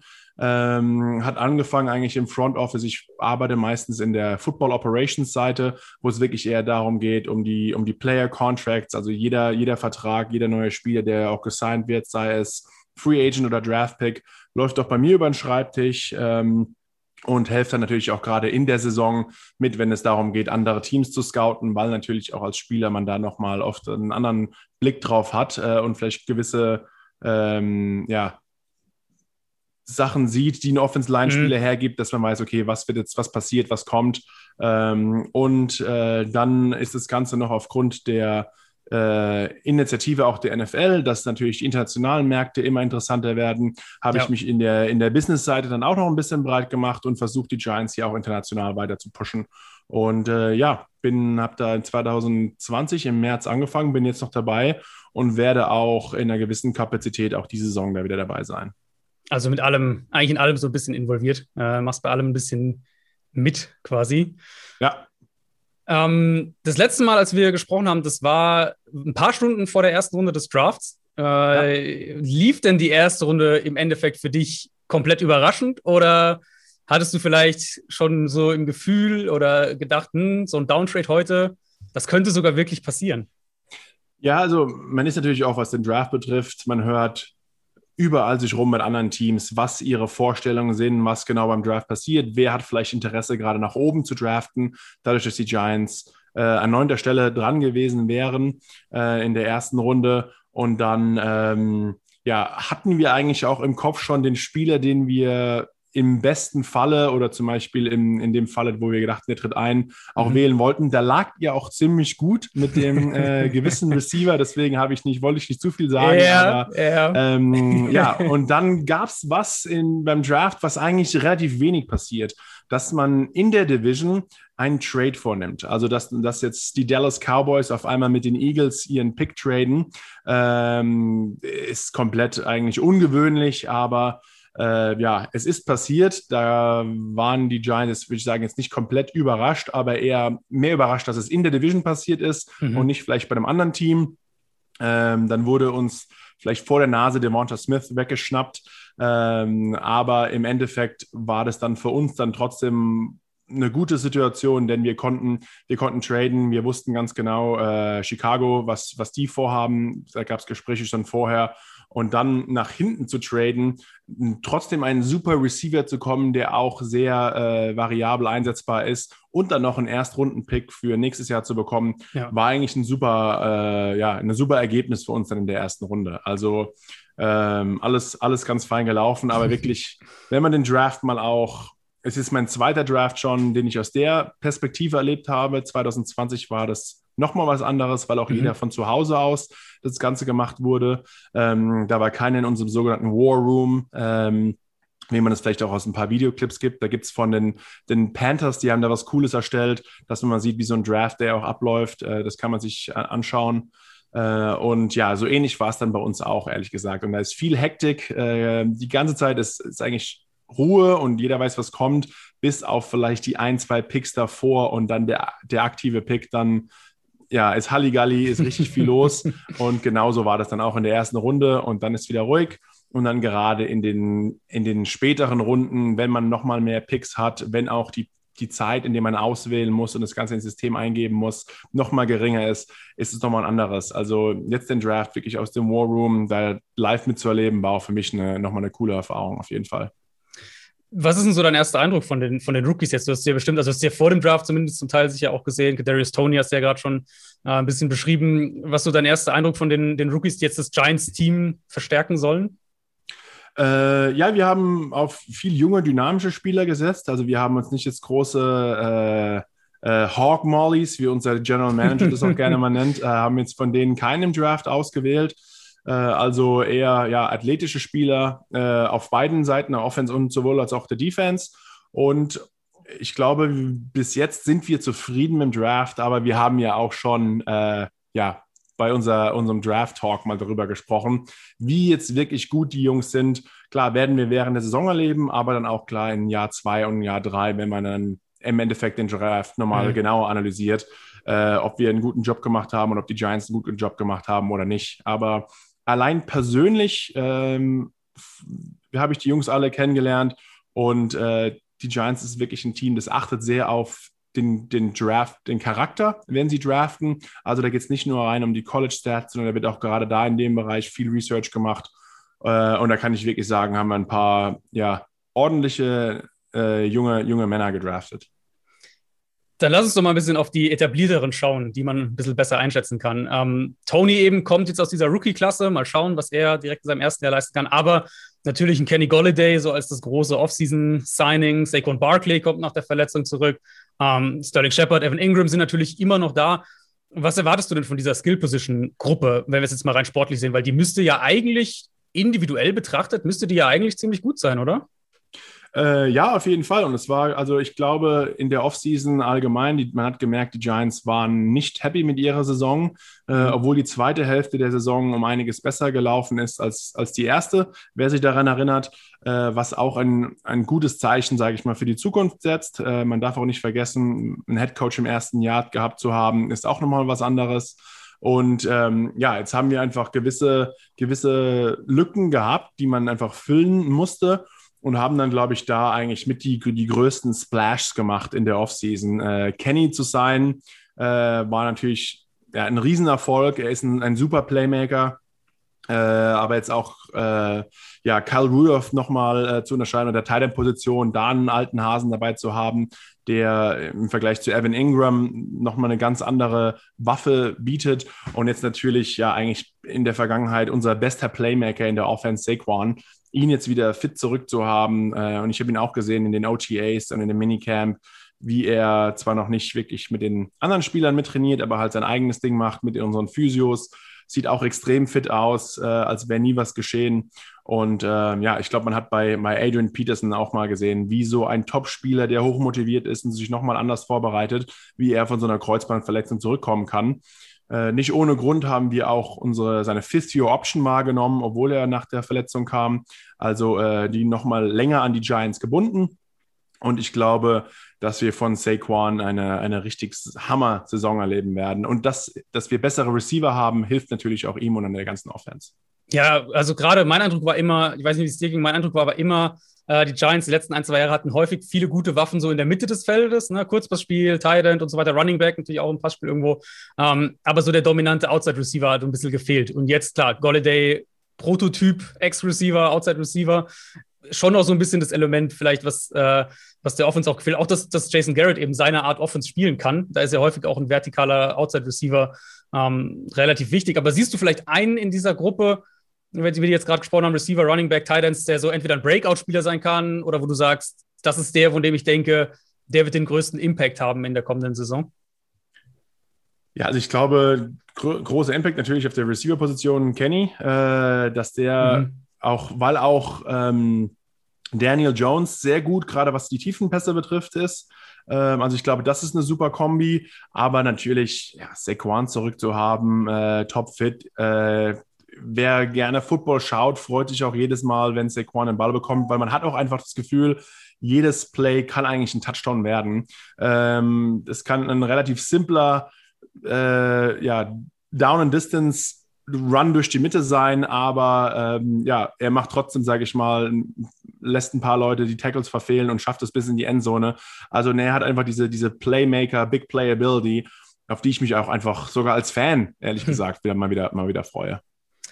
Äh, jetzt würde ich sagen, viel in die Receiver investiert, Barkley eben zurück. Ähm, dann geht ja der nächste Blick eigentlich auf Daniel Jones, den du auch gerade schon angesprochen hast. Der war, fand ich, letztes Jahr insgesamt tatsächlich verbessert im Vergleich zu seiner Rookie-Saison, auch wenn die Total Stats waren jetzt nicht ganz so da. In seiner Rookie-Saison hat er ja diese paar wirklich explosiven Spiele, wo er drei Touchdowns geworfen hat, 400 Yards und so weiter. Ähm, bisschen kontrollierter letztes Jahr in der neuen Offense, logischerweise auch. Ich frage dich einfach mal ganz direkt. Jones geht in sein drittes Jahr, zweites Jahr in der Offense. Was muss er denn in deinen Augen zeigen, damit er auch in sein viertes Jahr als Starting Quarterback der Giants geht?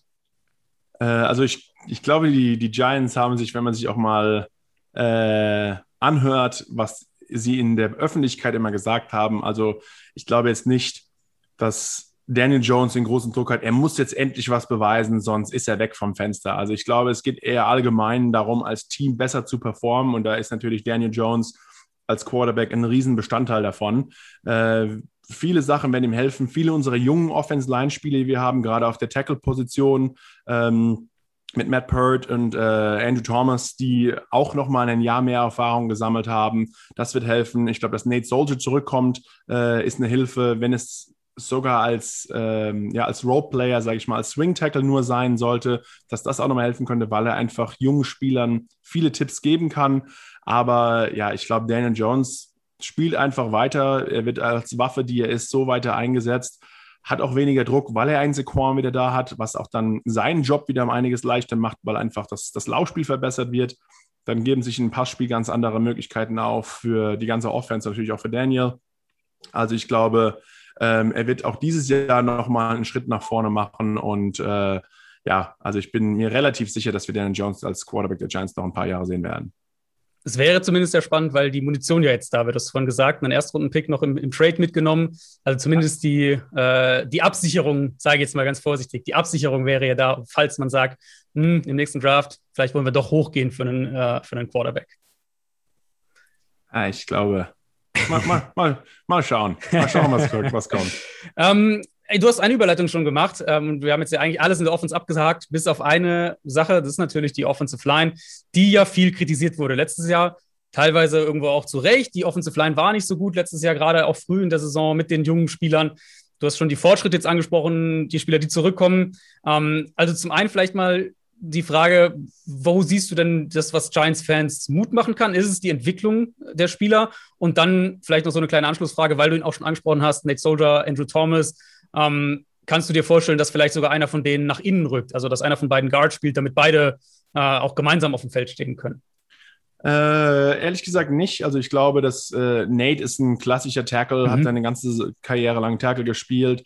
Ähm, Matt ist eigentlich auch relativ gesetzt als, unsere, als unser linker Tackle. Ähm, aber man, man kritisiert eigentlich allgemein in der, in der NFL, dass das Offense-Line-Spiel zurückgeht, weil ähm, auch im, gerade im College ein anderes System gespielt wird. Viele der Spieler haben noch nicht mal einen Dreipunktstand mehr gesehen in ihrer Karriere. Also alle spielen alles aus dem Two-Point. Ähm, deswegen hat einfach das, das Offense-Line-Play ein bisschen stagniert oder ist sogar zurückgegangen über die letzten Jahre. Äh, dafür werden unsere Pass-Rusher immer athletischer, immer besser. Mhm. Äh, und deswegen, ja, es ist kein einfacher Job, den Quarterback da zu beschützen. Da glaube ich aber, dass äh, die Jungs auf jeden Fall während der Saison riesige Fortschritte gemacht haben. Und ich glaube auch, was man auch nicht unterschätzen darf, die ganze Line ist relativ jung. Auch, auch Gates in der Mitte ist auch jetzt kein super erfahrener Center ähm, obwohl er da auch immer besser wird. Ich finde gerade, als wir gesehen haben, als wir gegen die Rams gespielt haben, hat unsere Offense Line da wahrscheinlich fast am meisten gezeigt, weil sie einfach als Unit sehr gut zusammenarbeitet. Äh, und diese Unit auch noch dieses Jahr weiterhin intakt zu lassen, hilft natürlich auch allen fünf Offense-Line-Spielern. Ähm, fast mein, mein Lieblingsrookie von letztem Jahr. Klar, Erstrundenpick muss delivern, aber Matt Pert hat mir sehr gut gefallen. Und wenn man ihn auf dem, auf dem Trainingsfeld oder neben einem stehen sieht, ich bin ja auch kein kleiner Mensch, aber er ist einfach ein Riesenvieh und hat die längsten Arme. Der hat, kann sich wirklich im Stehen die, die Schnürsenkel zubinden. ähm, also da, da glaube ich, macht er auch nochmal große Fortschritte, hat auch was die, was seine, seine Attitude, seine Attitude betrifft, ähm, ist er genau der, der Spieler, den man eigentlich auch als, als Right Tackle auf dem Platz haben will. Ähm, also ich glaube, die Jungs allgemein äh, werden sich äh, noch weiter zusammenschließen und da vielleicht eher ähm, der Guard-Position, ähm, dass wir da noch ein bisschen mehr Competition haben werden. Die sind alle sehr, sehr groß, ne? Die drei, äh, die drei Tackles, also die sind, und das macht es ja schon auch schwieriger, nochmal, wenn ich jetzt gerade gefragt hatte, einen vielleicht nach innen zu schieben, äh, wenn die diese enorme Größe halt haben, also diese, ich sag jetzt mal, auch im Verhältnis gesehen, Offensive Tackle gesehen, äh, diese Größe haben. Ist es schwieriger, oder? Nach, nach innen zu rücken und Guards zu spielen?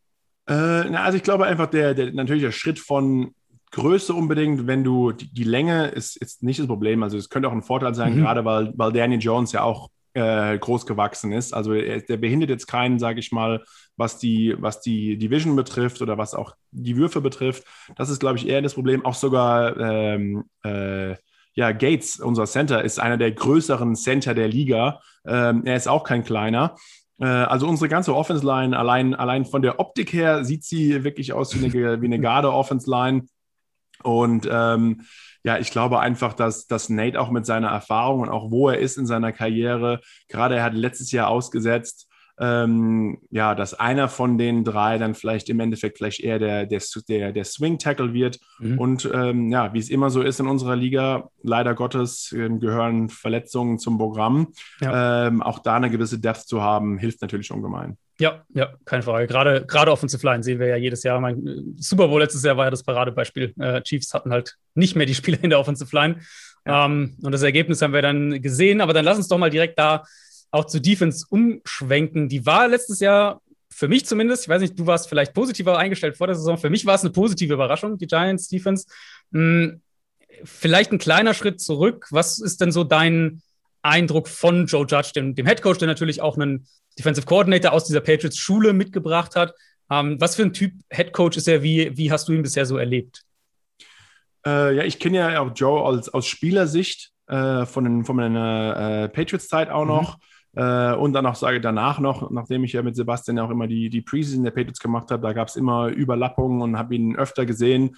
Äh, ich mag Joe sehr gerne, finde ihn ein, ein super Head Coach er ist die, die eine, zwar gehört so ein bisschen zu dieser Oldschool-Variante, ist schon ein, ein, harter Hund, aber mhm. er, es ist jetzt, so ist er auch. Äh, und er ist sehr ehrlich und direkt. Also da gibt es jetzt, er sagt jetzt nicht eine Sache und versucht eher den, den harten Kerl vorzuschieben, sondern er ist einfach offen, ehrlich und direkt und das hört man manchmal nicht gerne als Mensch oder auch als Footballspieler, aber du kriegst auf jeden Fall dementsprechend Respekt vor deinem Team. Und ähm, ich glaube, so als als Leader von einem Team macht er einen super Job. Und wenn wir jetzt ein bisschen auf die Defense-Seite schauen, er hat da natürlich auch mit seinem äh, bekannten Defense-Coordinator Bradley Graham, würde ich sagen, einer der Top-Defense-Minds der Liga wirklich am Start. Äh, ich halte von Patrick Graham ungemein viel. Er ja, hat angefangen als Defense-Line-Coach, sage ich mal, in der Liga und hat jetzt mehr und mehr Verantwortung bekommen den bei den Patriots, dann in Miami und jetzt natürlich bei den Giants als wirklich Playcaller in der Defense ähm, macht einen super Job, ist, äh, weiß, wie er seine Spieler einsetzt, äh, coacht sehr gut, ist sehr detailorientiert. Und ähm, ja, deswegen bin ich eigentlich jetzt nicht wirklich überrascht gewesen, ähm, wie, die, wie die Giants sich von ihrem System her, wie sie aufgestellt waren und was sie gemacht haben, weil er einfach die, das, das, die Historie mitgebracht hat. Mhm. Ähm, aber ich glaube eher, was, was positiv war, wie dominant und wie gut manche Spieler performt haben. Äh, und wie auch wieder das ein Zeichen ist, dass vielleicht Patrick Graham die Jungs so eingesetzt hat, damit sie so gut spielen, wie sie es können. Also nicht ohne Grund hat Leonard Williams ein Karrierejahr gehabt, wie es noch nie vorher hatte, äh, war öfter beim Quarterback wie jemals, was natürlich ihm dann auch zugute gekommen ist. Deswegen hat er richtig abkassiert. Ähm, glücklich für uns, dass wir ihn noch drei Jahre länger jetzt an die Giants gebunden haben. Also ähm, da, ja, da muss ich einfach sagen, super, super Job gemacht. Und natürlich haben wir auch ähm, ja, mit Bradbury einer der besten Cornerbacks der Liga. Logan Ryan ist äh, einer der variabelsten Spieler auf mhm. der Defensive-Seite, den man überall reinstecken kann, hat unglaubliche Leadership-Qualitäten.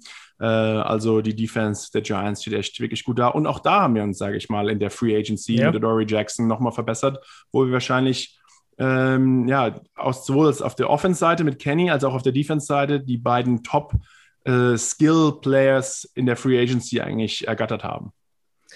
Nochmal ganz kurz zu dem Joe Judge-Part zurück, weil mich da, da, hat es einmal. Jetzt war, so war, ein bisschen viel, war ein bisschen viel. Ein, ein Rundumschlag. ein, ein Rundumschlag, ja. Wir kommen, wir kommen auch gleich noch im Detail drauf, keine Sorge, Giants-Fans.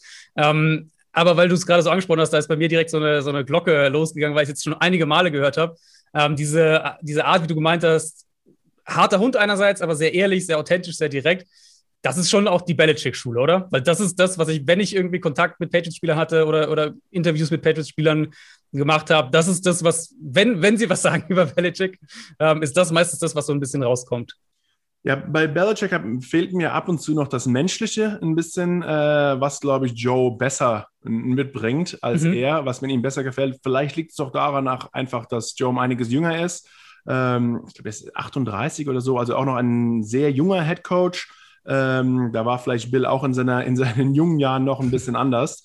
Äh, und ja, also er, er ist jung genug, um zu verstehen, wie auch die jüngeren Spieler denken und ticken, aber hat auch, wie schon gesagt, diese, diese autoritäre Seite, die auch natürlich gut ankommt und die man, finde ich, auch beim Football zu einer gewissen Art auch auf jeden Fall braucht.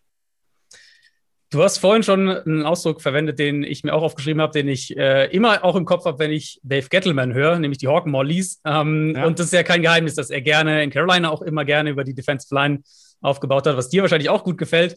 Ähm, Ressourcen, die da drin stecken, spiegeln das ja auch ein Stück weit wieder bei den Giants. Mit, du hast Leonard Williams schon angesprochen, Dexter Lawrence war natürlich ein hoher ähm, Draft-Pick. Aziz Ojulari kommt dieses Jahr noch dazu als ein Speed-Edge-Rusher. Wie siehst du da die Giants aufgestellt? Denkst du, der Pass-Rush ist mit diese Offseason jetzt noch ist gut genug?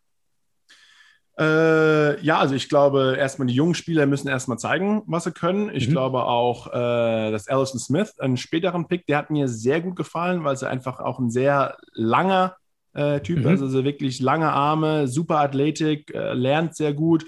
Äh, also von den, von den jungen Draft-Pick, Outside-Linebackern, Edge-Rushern, was da noch zu sehen ist, äh, bin ich mal gespannt. Ähm, aber dann glaube ich, dass wir mit ja, Leonard Williams in der Mitte einen Top-Inside-Pass-Rusher haben, was wirklich schwer ist, das zu bekommen. Äh, das ist einfach eine ganz andere Art. Ich, kenn, ich war nie ein guter Pass-Rusher. Das ist einfach eine, eine Kunst, äh, die manche Jungs einfach besser können. Aus, so diese Edge-Rusher ist eine Art von Mensch, aber diese Inside-Pass-Rusher, da nochmal Druck auf die Mitte mhm. äh, zu bekommen, ist auch für einen Quarterback nochmal eine ganz andere und nochmal eine ganz andere Schwierigkeit, damit auch umzugehen.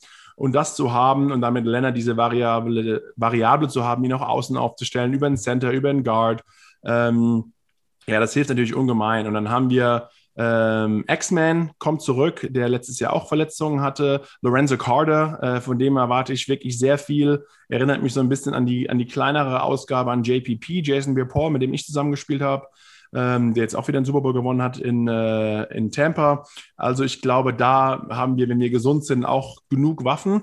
Und äh, klar, David Gettleman, aber eigentlich wie jeder General Manager, das, ein, ein Football-Team wird von innen nach außen aufgebaut und es fängt an mit der Offense und der Defense Line. Das sind einfach die wichtigsten Positionen im Football, was es das Teambuilding betrifft, also wirklich so ein Team aufzubauen. Und dann geht man äh, ja nach außen und da sagt der eine, okay, auf der Offense ist die Offense-Line, dann ist der Quarterback, dann die Receiver, in der Defense die Defense-Line, dann sind es die Cornerbacks und dann die Linebacker. Und ich glaube, so, wenn man auch sieht, was für Puzzleteile da sich die Giants geholt haben, sieht es eigentlich auf dem Blatt Papier äh, diese, diese Saison vielleicht so gut aus wie schon lange nicht mehr. Was ja dann der Unterschied, finde ich, zu den zu, oder zu einigen der Panthers-Teams unter Gettleman ähm, ist, sind ja die, die Investments, die, die auch in der Secondary stecken. Äh, Dory Jackson hast du schon angesprochen im Draft. Aaron Robinson, so ein wirklich großer Slot-Corner, der da noch mit reinkommt. Das heißt, die Cornerback-Gruppe eigentlich ziemlich, sieht ziemlich gut aus. Donny Holmes haben sie ja letztes Jahr auch gedraftet. Ähm, Xavier McKinney natürlich, der letztes Jahr auch hoch, hoch gedraftet wurde, auch viel Hype hatte vor dem Draft, ein bisschen dann Verletzungspech gehabt, aber auch da hat man ja so in, in Ansätzen gesehen, was er kann. Ähm, ja. Ist das dann vielleicht so ein bisschen, und das finde ich eigentlich ganz spannend bei der Defense, aber ist das so ein bisschen das Gegenstück, was dann von Joe Judge vielleicht auch kommt, von diesem Patriots Coaching Tree, sage ich jetzt mal, der ja die Secondary tendenziell eher höher noch wertschätzt. Also ist das so ein bisschen vielleicht diese Investments, die da kommen, das Zusammenspiel zwischen, äh, ich sage jetzt mal ganz, ganz oberflächlich, Joe Judge und, und äh, Dave Gettleman? Äh, ich, also ich glaube, dass bei uns allgemein, was ich mitbekommen habe, es wird sehr viel kommuniziert und ich glaube, dass das Spiel, man sieht auch natürlich die Erfolgs, äh, die Erfolge der anderen Teams. Also was, was funktioniert bei anderen? Äh, keiner erfindet ja das Rad neu, aber einfach eine solide Defense Line zu haben oder Entschuldigung, einen soliden Pass Rush zu haben und einfach einen Cornerback zu haben, wie wir jetzt mit Bradbury haben, wo man einfach sagt, um den brauchen wir uns nicht kümmern oder zu dieser Seite des Feldes oder den Receiver, den Nummer 1 Receiver, den, den können wir eigentlich nur mit einem Mann von uns mehr oder weniger ausschalten. Das äh, ja, hilft einfach ungemein und ähm, es gibt mehr und mehr Statistiken, ist jetzt inzwischen die, die Cornerback oder die, die DB-Position noch wichtiger als eigentlich der Pass Rush und da scheiden sich auch manchmal ein bisschen die Geister, aber ich glaube, dahingegen entwickelt sich auch einfach ein bisschen unser Sport. Ja, also ich finde es generell spannend, ähm, mit, mit, äh, mit mehr Fokus, sage ich mal, auf die Secondary bei manchen Teams und eben diesem, was so entgegensteht. Wir haben ja auch sehr, sehr gute Defenses die letzten Jahre gesehen, die über den Foreman-Rush einfach kamen und dadurch eben super viel Druck aufbauen konnten und dann natürlich immer äh, mehr, mehr Freiheiten in Coverage hatten. Ich fand es bei den Giants letztes Jahr und widersprich mir gern, wenn du es anders siehst, aber ich fand es spannend, dass sie so wirklich so eine Mischung, so ein bisschen das, was du gerade auch beschrieben hast, gespielt haben, nämlich einerseits schon auch versucht haben, über den Foreman Rush zu kommen, wo man teilweise, find, fand ich, gemerkt hat, dass dieser Edge Rusher eben ein bisschen gefehlt hat noch. Vielleicht wird es ja Aziz Ojolari. Ähm, teilweise aber auch wirklich viel im Blitzing gemacht haben. Siehst du da das Pendel vielleicht in die eine oder andere Richtung noch mehr gehen oder denkst du, es bleibt so dieser, so ein bisschen, ja, ein bisschen aus beiden was sich nehmen? Ja, ich glaube, das, das Gute ist bei einem, bei einem Defense-System, gerade wenn man sich mehr auf so eine, auf einen 3-4er-Defense konzentriert, dass man nicht diese Standard-4-Pass-Rusher hat, äh, die jetzt einfach, weil man weiß eigentlich als Offense ganz genau, okay, die vier Jungs versuchen jetzt an unserem Quarterback zu kommen. Klar, mit Line Stunts und Twists, das ist eine Sache, aber äh, dass man einfach ein bisschen variabler ist. Auch wenn nur vier kommen, welche vier kommen und von wo kommen mhm. sie und welche Bewegungsabläufe und Twists machen sie dann. Das macht einfach nochmal so um einiges schwieriger. Natürlich, wenn man nur vier Pass Rusher hat, hat man um einiges äh, mehr Leute, die in der Coverage aushelfen können und deswegen nur mit einem Four-Man-Rush an den Quarterback zu kommen, äh, hat riesige Vorteile. Dann natürlich, wie schon gesagt, von woher sie kommen, ist eine Sache und dann irgendwann noch vielleicht bei der einen oder anderen Situation und auch vielleicht bei dem einen oder anderen Quarterback, der weniger erfahren ist, ähm, spiele ich jetzt gegen den Tom Brady oder letztes Jahr noch gegen den Drew Brees, die gerade gegen den Blitz immer sehr gut waren, muss ich vielleicht auf den Vier-Man-Rush setzen. Äh, spiele ich vielleicht gegen noch einen jüngeren Quarterback, dann ist es vielleicht okay, wenn ich fünf, sogar sechs Leute einsetze, weil einfach es nur darum geht, wie schnell bekomme ich an den Quarterback und der junge Quarterback es nicht liest. Und, äh, und ich glaube, da äh, geht es auch, es geht nicht unbedingt darum, dieser Mix, klar, hast du gesehen, äh, und der kommt, glaube ich, auch einfach darum, wer ist dein Gegner in dieser Woche. Mhm. Äh, und ich denke mal, das werden wir auch dieses Jahr wieder, wieder so sehen. Manchmal nur ein Foreman-Rush, vielleicht manchmal nur drei Leute. Ähm, ja, und kommt darauf an, auf welches Team wir spielen, welche Offense, dann kriegen sie vielleicht mal fünf, sechs vorge vorgelegt. Ja, flexibel zu sein ist ja nie, nie eine schlechte Eigenschaft, gerade in der Defense. Ähm, wo siehst du denn eine mögliche Schwachstelle? Siehst du, oder sagst du, siehst du irgendeinen Bereich, wo du sagst, da. Keine, alles, alles, alles super bei den Giants. ähm, ein, ein Bereich vielleicht, wo du sagst, da muss man ein bisschen, da muss ein Spieler einen Breakout-Jahr haben oder da muss sich einer wirklich hervortun oder äh, der, der Bereich, da, da habe ich noch so ein kleines bisschen Bauchschmerzen. Gibt es so einen Bereich, den du nennen kannst in der Defense? Äh, vielleicht in der Defense kommt, ich meine, wir haben jetzt viel über die Defense Line und die DBs gesprochen. Äh, automatisch das eine, was noch fehlt, sind vielleicht die, die Linebacker gerade in der Mitte. Mhm. Ähm, ich glaube, es ist vielleicht keine Schwachstelle. Wenn alles gut läuft, läuft alles gut. Aber es ist schwierig, auf jeder Position eine Depth zu haben, wo jeder gut ist. Also irgendwann, ja. äh, und da kann man manchmal Verletzungspech haben, dann ist man irgendwann der zweite oder dritte Mann. Dann gehen die einfach die Optionen aus. Wen setze ich wo ein? Ist er vielleicht nicht genau ideal eingesetzt, wie wir ihn am liebsten hätten jetzt bei den Giants? Mhm. Ähm, und ich Klar, wenn alles glatt läuft, gibt es weniger Lücken, als wenn sich vielleicht der ein oder andere verletzt. Dann ähm, ja, muss man, muss man adjusten und sehen und sehen, was dann kommt. Aber äh, ja, wie schon gesagt, ich glaube, das Team ist jetzt dato gut aufgestellt.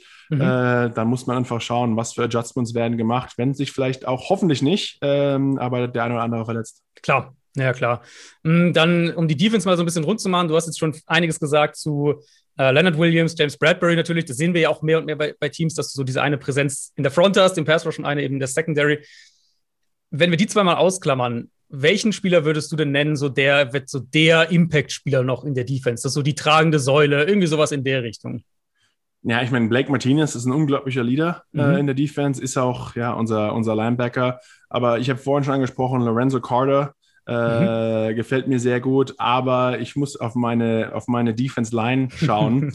äh, Dexter Lawrence ist ja. einfach für mich ein Spieler, der, ich habe mit ihm gesprochen bei unseren letzten OTAs. Ich glaube, wenn er richtig aufdreht, ist ein äh, ganz netter Kerl und äh, aber ein Athlet für seine Größe und sein Gewicht, wie es ihn eigentlich in der Liga fast nicht gibt. Und ich glaube, er hat eigentlich fast das Potenzial mit der beste Big Man, also wirklich einer der nicht Defense Line Spieler, sondern richtig großen Kerle, die vielleicht 350 Pfund wiegen und 6'6 groß sind. So viele gibt es einfach nicht viele Menschen auf der Welt, die sich mhm. dann auch noch gut bewegen können. Ich glaube, äh, wenn er wirklich auftritt dieses Jahr, kann er eine unstoppable Force äh, in, der, in der Mitte der Defense sein. Und ähm, ja, Delvin Tomlinson ist uns weggefallen oder ist weggegangen, weil wir ihn ehrlich gesagt nicht halten konnten finanziell, nachdem Leonard Williams ähm, gut abkassiert hat. Mhm. Ähm, der wird auf jeden Fall fehlen und deswegen muss diese Lücke auch einer füllen. Und ich glaube, Dexter äh, Dex äh, kann es auf jeden Fall tun, weil er ist einfach ein absoluter Ausnahmeathlet und Figur. Ja, einer der wenigen auch, der ähm, tatsächlich ja, wo ich ein bisschen Zweifel hatte nach dem College, ob er wirklich auch dieser NFL-Pass-Rusher werden kann aber der ja wirklich auch, also gegen den Run, also sowieso müssen wir, glaube ich, nicht drüber reden, was er da für ja. eine Präsenz ist.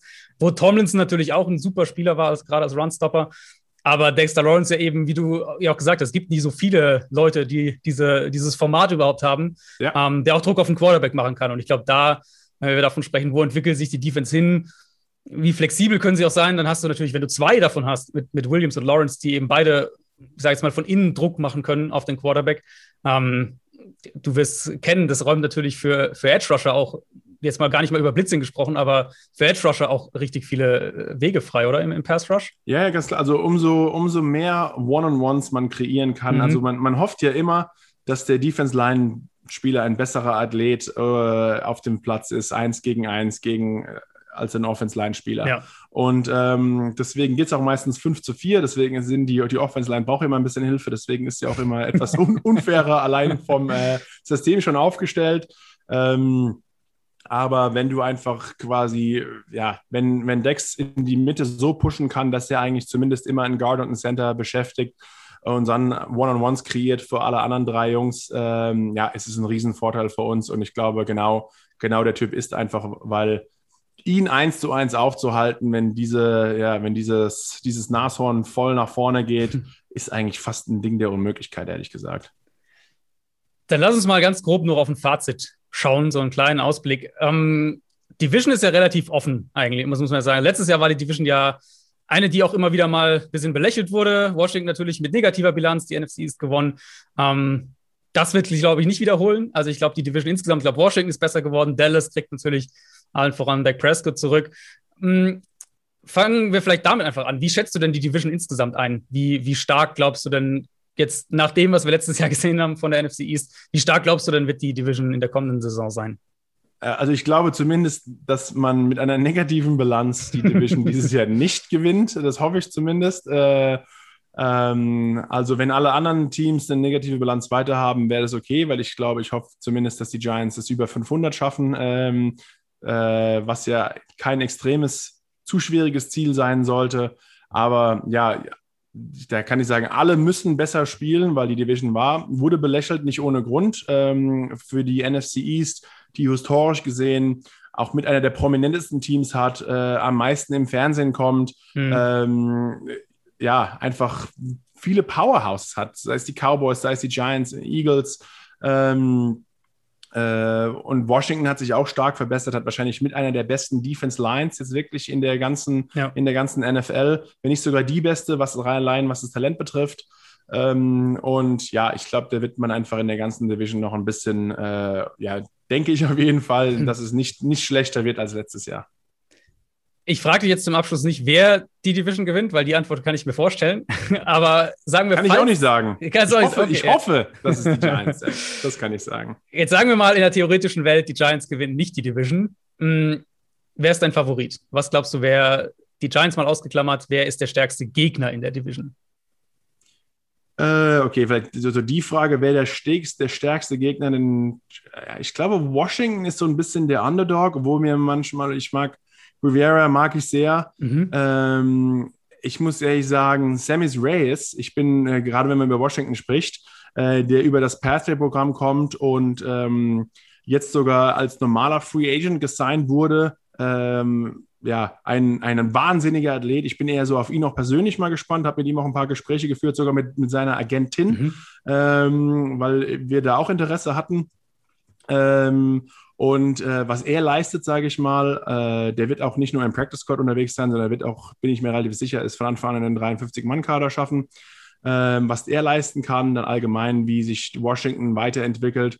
Ansonsten, ja, mit Dallas mh, ist da, muss man weiter mit rechnen. Sie haben jetzt äh, bekommen Dak, bekommen sie zurück. Äh, er hat auch viel zu beweisen. Er kommt von einer Verletzung und wurde bezahlt. Also da passiert auch was.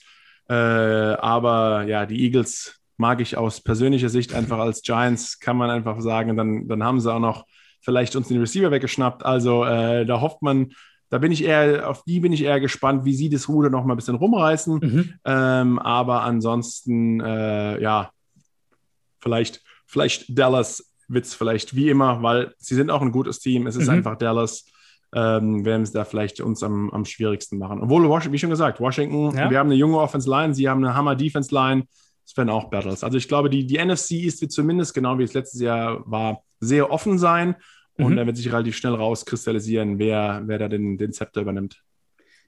Perfekt. Vielen Dank dir, Markus. Das wäre äh, auch alle, alles, was ich habe. Ähm, schon mal viel Erfolg für die kommende Saison, auf jeden Fall. Vielleicht können wir das ja nach der Saison wiederholen. Und wenn dann, wer dann die Division gewonnen hat, dann nageln wir dich natürlich drauf fest, auf deine Aussage. Ähm, nein, vielen Dank dir. Und war auf jeden Fall cool, ein paar Insights zu bekommen. Und äh, vielleicht sprechen wir uns ja bald wieder. Ja, gerne, Adrian. Äh, hat mich gefreut wie immer und macht's gut. Macht weiterhin einen guten Job mit eurem Podcast. Ihr gebt wirklich super Insights, analysiert immer alles fein. Äh, ja, Vielen und Dank. wenn ich wieder ein Gast sein soll, darf, muss, dann melde ich einfach. Sehr gerne. Okay. Ciao. Ciao. Vielen Dank nochmal an Markus Kuhn, dass er sich die Zeit genommen hat. Ich wäre sehr gerne dabei gewesen, gebe ich ganz ehrlich zu. Ist immer nett mit Markus. Ähm, wär es war ja nicht das erste Mal, ne? Also damals auch vor gar nicht allzu langer Zeit, als wir Ja. vor dem Draft mit ihm gesprochen haben, zum Beispiel. Ähm, das ist immer sehr angenehm. Allerdings muss ich ihn natürlich auch ein bisschen kritisieren inhaltlich. Schon sehr positiv, natürlich sehr positiv, äh, der Herr Kuhn bei den Giants. Und ähm, ich glaube, es gibt da so ein, zwei Punkte, wo ich nicht ganz zustimmen würde. Ähm, also grundsätzlich, um auch noch mal meine Perspektive vielleicht oder so, ein, so mein Fazit für die Giants zu geben, die Giants sollten besser sein als letztes Jahr in vielen Bereichen. Also alleine, dass man einen Kenny Golladay bekommen hat, das könnte so ein Gamechanger für die Offense, für Daniel Ja. Jones sein. Ähm, das darf man wirklich nicht unterschätzen. Tun wir auch nicht, tun wir alle nicht. Aber das möchte ich noch mal unterstreichen. Aber ähm, wir sprechen ja häufig, oder wir haben jetzt in den letzten Wochen häufig darüber gesprochen, kann eine Offensive Line dir das Genick brechen im Laufe einer Saison. Und bei den Giants bin ich mir nicht sicher, ob die nicht zu den Team, Teams gehören, wo eben die, Offens äh, die Offensive Line genau das machen kann, das Genick brechen. So die Achillessehne sein kann, die dann irgendwie Probleme macht. Weil die Argumente, die ja auch ähm, Markus hier mit, mit gebracht hat, die es ja durchaus gibt, warum diese Line besser sein sollte, warum die ganz gut sein sollte oder gut genug sein sollte, die basieren in meinen Augen viel auf Hoffnung. Das, was ich vorhin bei äh, schon angekündigt habe. Ne? Also hoffen, dass Soldier zum Beispiel noch mal zu alter Stärke zurückfindet, hoffen, dass ein Thomas äh, einen Sprung macht und auch die anderen jungen Spieler, dass die den Schritt in der Entwicklung machen. Und Hoffnung in der NFL immer gefährlich, immer immer wackelige Angelegenheit. Ähm, und Daniel Jones, ja, gegen Druck jetzt vielleicht im zweiten Jahr verbessert gewesen, aber immer noch unterm NFL-Schnitt, wenn er Druck bekommt. Ich bin kein großer Daniel Jones-Fan, das wissen alle. Ich, ich honoriere es, dass das zweite Jahr individuell besser war als das erste. Trotzdem würde ich mir hinter so einer wackeligen Line, wie ich sie persönlich erwarte, würde ich mir Sorgen machen. Und trotzdem würde ich unterm Strich sagen, ich habe Bock auf diese Offense tatsächlich. Also trotz mhm. Daniel Jones, ne, mit, mit eben Golladay, Ingram, Saquon Barkley. Ähm, habe ich schon Bock drauf und bin sehr gespannt, wie das dann am Ende auf dem Feld aussieht. Aber man darf diese Fragezeichen, diese, diese auf Hoffnung basierenden Argumente für die Offensive Line nicht unterschätzen, würde ich sagen. Würde ich voll mitgehen. Offensive Line ist das große Thema. Klar, Daniel Jones Entwicklung ist Prio 1, aber falls die Line halt ähnlich wackelig sein sollte wie letztes Jahr, dann wird es für Jones auch schwer, den Schritt zu machen. Und ja. wie Markus gesagt hat, die jungen Spieler können natürlich noch Fortschritte machen und irgendwo baust du ja auch darauf. Also wir reden ja vor Klar. allem von Matt Pert und, und Andrew Thomas, die beide letztes Jahr ja erst gedraftet wurden. Sie verlieren auf der anderen Seite eben einen, einen Kevin Seidler. Mhm. Ähm, die Gefahr ist schon da, dass die Offensive Line das ist, was es verhindert. Aber ich würde gleichzeitig schon auch sagen, wenn ich ein Team aus der Division picken müsste, das so, wo ich sage, das könnte ein Überraschungsteam sein, ähm, dann wären es die Giants. Also wenn ich ein Team picken müsste aus der Division, wo ich sage, die gewinnen ja. überraschend zehn Spiele und, und spielen Playoffs, dann wären es die Giants, weil ich glaube, die Offense hat Potenzial, nicht Cowboys-Level-Potenzial, aber durchaus Washington mit Washington auf einer Augenhöhe. Also ähm, vor allem sind die Giants insgesamt wahrscheinlich das Team mit den wenigsten genau. Löchern. Im also sie sollten, das kompletteste Team unterm Strich. Genau, genau. Sie sollten eigentlich eine richtig gute Defense haben. Ja. Ähm, Washington hat natürlich auch eine sehr gute Defense, kommen wir gleich noch zu. Aber die Giants Defense sollte auch sehr, sehr gut sein. Und die, und die Offense, glaube ich, und das hängt natürlich viel an der Offensive Line, aber die Offense kann echt überraschen. Deswegen, wie gesagt, wenn ich ein Überraschungsteam aus der Division picken müsste, dann wären es die Giants. Sie haben nicht die beste Offense, sie haben nicht die beste Defense und trotzdem ja. ähm, könnte es unterm Strich reichen. Aber sprechen wir gleich nochmal drüber. Wenn wir mit Washington durch sind, mit dem Washington Football Team, die waren mit sieben und neun Division-Sieger, haben überraschend diese Division gewonnen. Und dann waren sie sogar in den Playoffs. Hm. Und haben ich habe das Spiel nicht mehr so richtig in Erinnerung. Ich wollte es mir eigentlich noch angeguckt haben ähm, vor dieser Folge. Ich glaube, sie haben aber den Bucks das Leben ganz äh, schön schwer gemacht. Sehr, ja, sehr. Ich habe das Spiel ja? Äh, kommentiert sogar tatsächlich. Ähm, das war auch, glaube ich, das, das Primetime-Spiel an dem, an dem äh, Wildcard-Tag. Und sie haben den Bucks echt deutlich mehr Probleme gemacht, als man vorher mhm. gedacht hatte. Das war ja das, äh, das Taylor Heinecke-Spiel. Ja, stimmt, ja. Genau. Und ja, also da haben sie es echt zum Abschied, also sie haben sich zumindest mit einem Knall verabschiedet. Ich glaube, das kann man sagen. Und jetzt gucken wir mal, ob sie auch mit einem Knall in die nächste Saison starten. Sie starten auf jeden Fall mit einem neuen Quarterback und vielleicht auch hier schon mal so ein bisschen um vorwegzugreifen, unterm Strich gibt es nicht viele Argumente dafür, warum die, warum das Washington Football Team schlechter sein sollte als im vergangenen Jahr die haben ein paar spannende Moves gemacht. Und wie gesagt, mhm. einer davon ist halt Ryan Fitzpatrick zu holen. Da sind viele sehr hyped, weil Fitzpatrick enorm viele Fans gewonnen hat in den letzten ein, zwei, drei Jahren. Mit seiner Art, mit seinem Charakter, aber auch natürlich mit seiner Spielweise. Aber Ryan Fitzpatrick ist und bleibt eine Wundertüte Woche mhm. für Woche.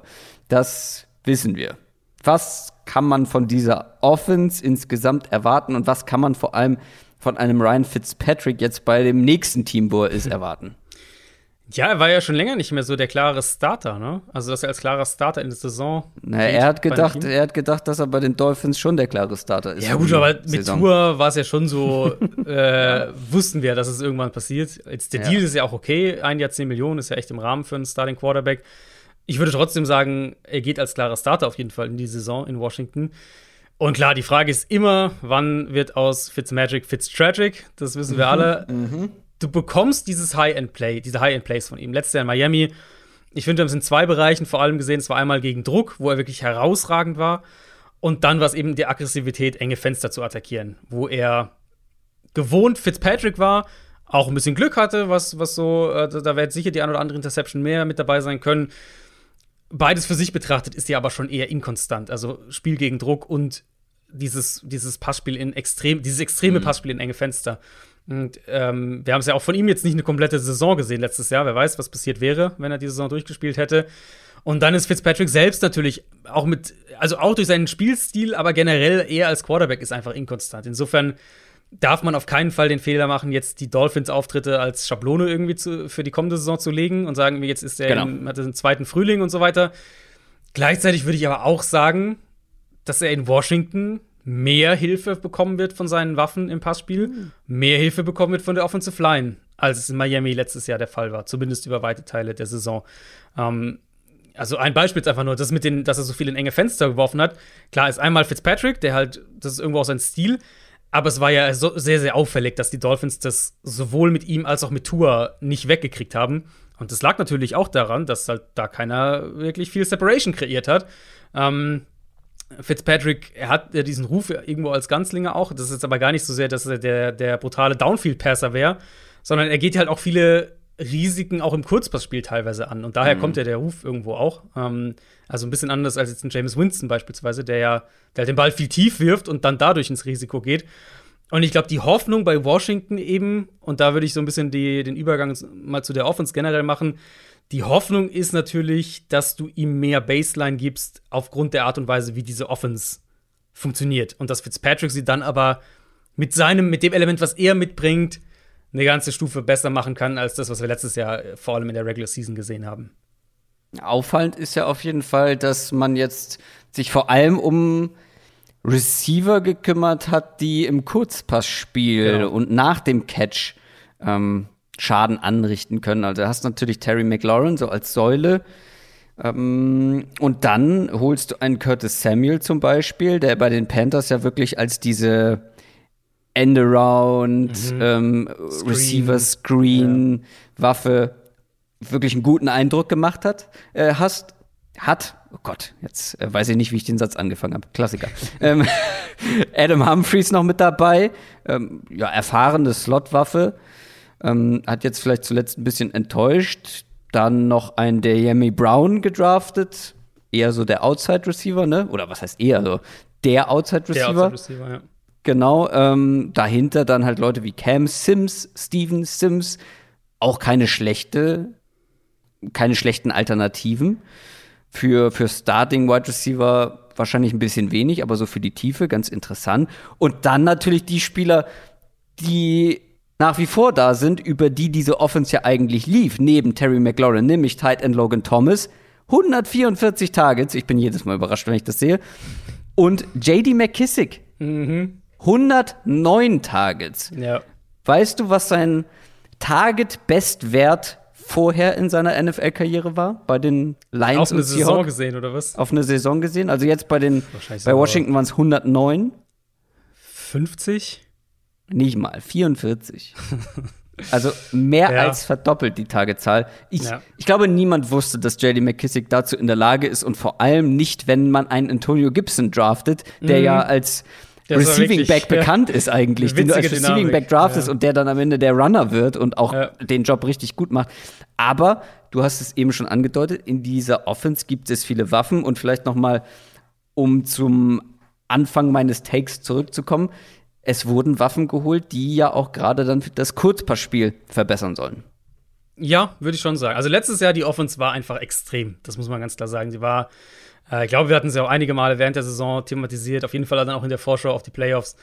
Es war die auffälligste Offense dahingehend, dass die nur übers Kurzpassspiel gegangen sind. Ja. Also mit Alex Smith äh, war der Quarterback, der mit weitem Abstand, also wirklich mit weitem Abstand die niedrigste durchschnittliche Tagetiefe von allen Quarterbacks hatte letztes Jahr.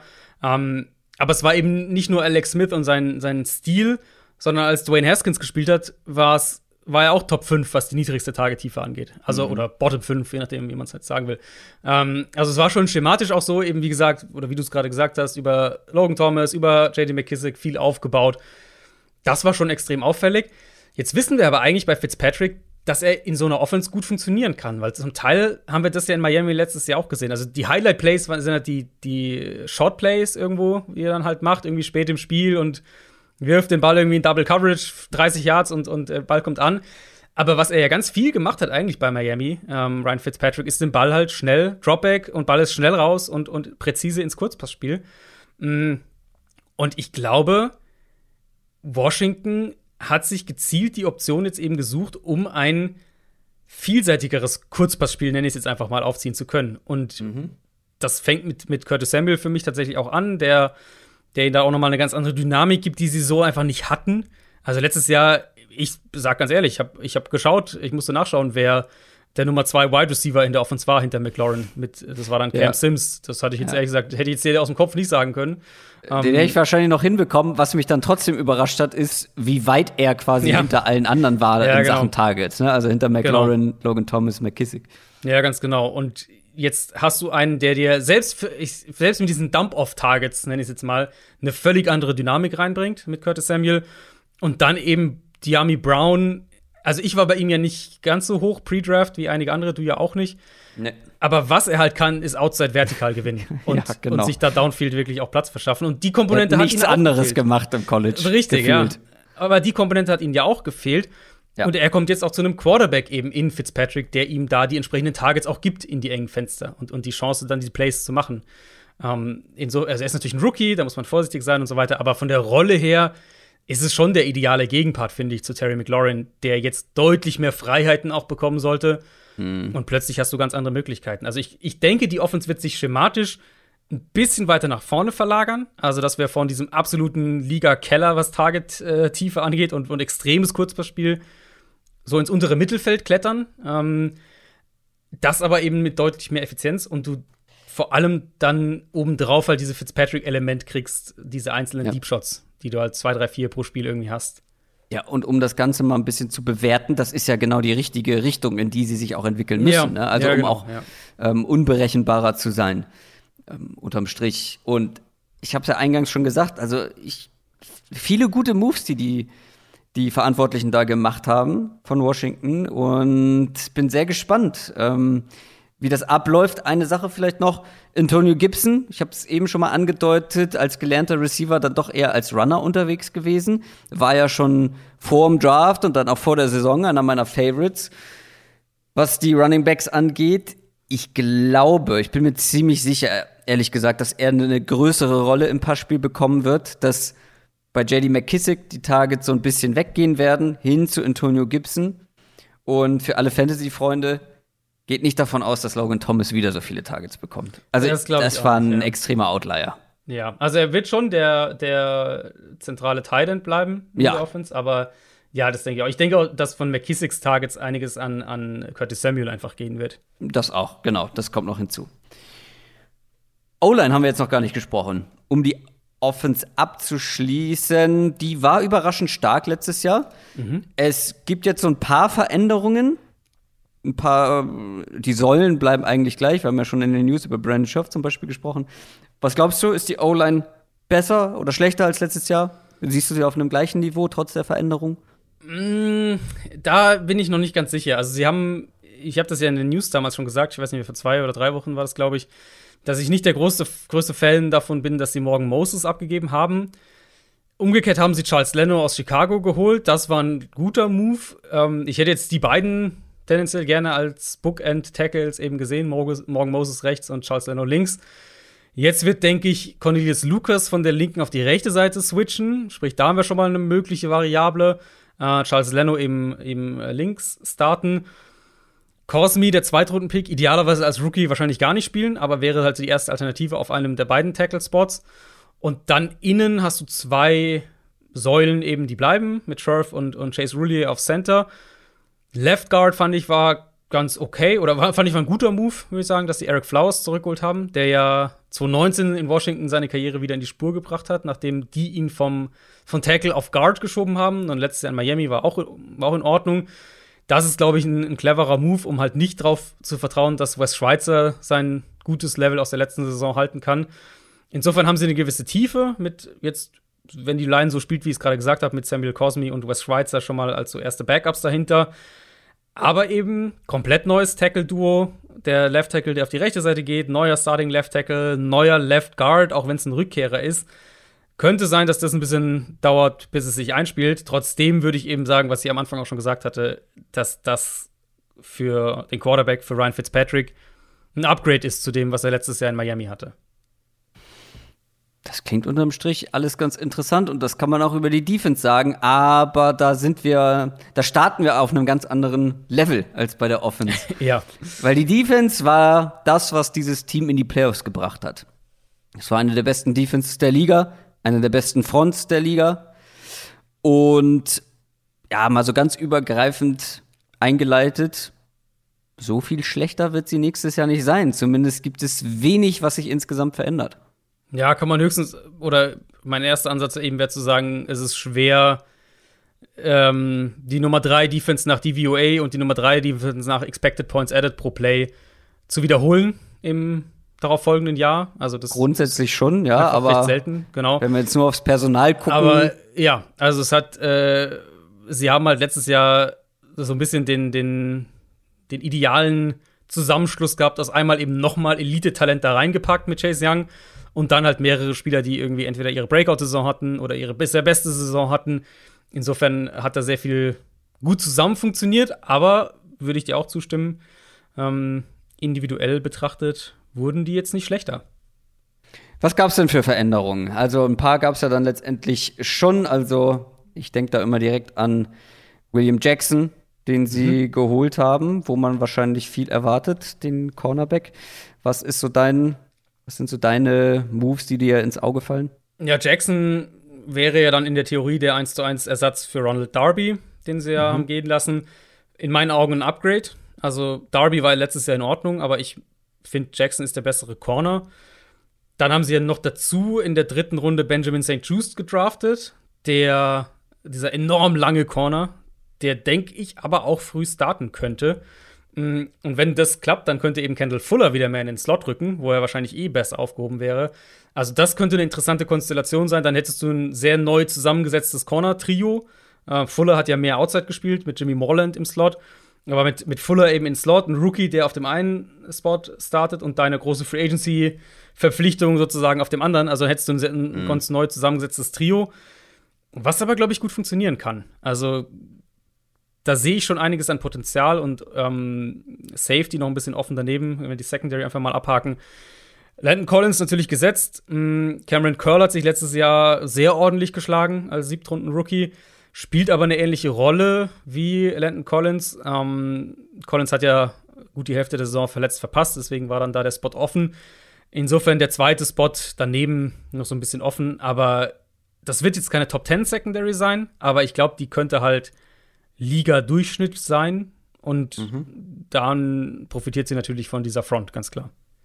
Und das wäre meine nächste Frage. Wie viele Fronts in der NFL gibt es, die du vor der kommenden Saison als besser einschätzen würdest im Vergleich zu der von Washington? Also Fronts meinst du jetzt nur Defensive Line, schätze ich, ne? Nicht die Linebacker. Ja, die, du kannst die Linebacker gerne direkt mitnehmen, aber ja, mit den Linebackern, ich mein, da haben sie ja, da haben sie ja einen First-Round-Pick investiert ja, in Jamin ja, Davis. Stimmt, ja. Ja, okay, dann sagen wir jetzt mal nur Defensive Line, weil ja, die ist natürlich bei Washington wirklich äh, herausragend besetzt. Ja, ich würde, glaube ich, Pittsburgh auf ein Level setzen mit Washington mhm. und kein Team davor. Also ich sehe kein Team, was besser, was ich, was ich davor sitzen würde. Ja. Chase Young. Allein, alleine, was mir gerade noch mal aufgefallen ist, alles First-Round-Picks. Ja, das ist, das Chase ist Young, absurd. Deron Payne, Jonathan Allen, Montez Sweat. Mhm. Alles First-Round-Picks, die da wahrscheinlich die Starting Roles übernehmen werden. Also, da kann man jetzt sagen, ja, ist ja klar, dass die dann gut sind. Nee, ja, ist es halt nicht. So, also, da musst du dann auch schon ähm, ja, ein gutes Händchen haben, wenn du mit deinen First-Round-Picks mhm. in ähm, was sind das jetzt? Drei vier, Jahren in Folge, 17, vier 18, 9, vier, vier Jahre, 17, 18, 19, 20, so ins Schwarze triffst. Ja. Das ist schon beeindruckend. Ja, also überhaupt keine Frage. Ich glaube, inhaltlich müssen wir gar nicht so viel sagen. Sie hatten nee. drei individuell absolut dominante Pass-Rusher mit Allen, Sweat und Chase Young, die halt auch alle echt noch jung sind und sich noch bessern, verbessern werden. Gerade Young wird wahrscheinlich sogar noch mal einen Schritt, auch ordentlich, einen ordentlichen Schritt machen können. Da kommt ja noch ein Matt Ionides mit dazu, der den Großteil mhm. letztes Jahr verpasst hat. Eigentlich auch ein sehr guter Interior Pass Rusher ist, eigentlich ein besserer Interior Pass Rusher ist als Deron Payne, der dann vielleicht wieder ein bisschen mehr rausrücken kann in, in, in Passing-Situationen. Ähm, ja, keine Frage, die, die, die Defense ist über die Dominanz der Defensive Line aufgebaut. So ist der ganze Kader zusammengestellt. So lässt ja auch Ron Rivera seine Defense gerne spielen. Also, das passt schon auch alles in der Hinsicht zusammen. Und Linebacker, finde ich, ist schon fast so die, die Schwachstelle irgendwo in der Defense. Da, mhm. ja, sie haben den Erstrunden-Pick investiert, Jamin Davis, aber der muss halt schon auch echt früh eine gute Rolle spielen können. Ansonsten sehe ich das schon mit, mit John Bostic, den sie da beispielsweise als Option daneben haben, Cole Holcomb. Ähm, das sehe ich schon als die Schwachstelle. Aber falls Jamin Davis, der ja auch so einer ist, der ein enormes Potenzial hat, ähm, falls der das früh auch aufs Feld bringt, mhm. dann, ja, dann wird das wieder eine, wahrscheinlich wieder eine Top 5 Defense. Ähm, zum, also zumindest eine Top 10 Defense wird es dann sein. Also ich glaube, das ist ein Muss. Ne? Also, das, also es würde mich schon sehr überraschen, wenn Washington keine Top 10 Defense insgesamt hat. Ja, wenn die Secondary halt ein Reinfall ist. Also falls irgendwie äh, St. Juice ist noch nicht so weit und irgendwie Fuller ist nicht so gut oder, oder die Safety-Geschichte klappt nicht neben mhm. Landon Collins. Also falls die Secondary ein Reinfall wird, dann kann das natürlich immer passieren, was das Teams es schaffen, um deinen Pass Rush herumzuspielen, indem sie den Ball halt schnell werfen. Ähm, aber rein, wenn ich, wenn ich mir jetzt den Kader anschaue, dann sollte es auf jeden Fall eine Top 10 Defense sein.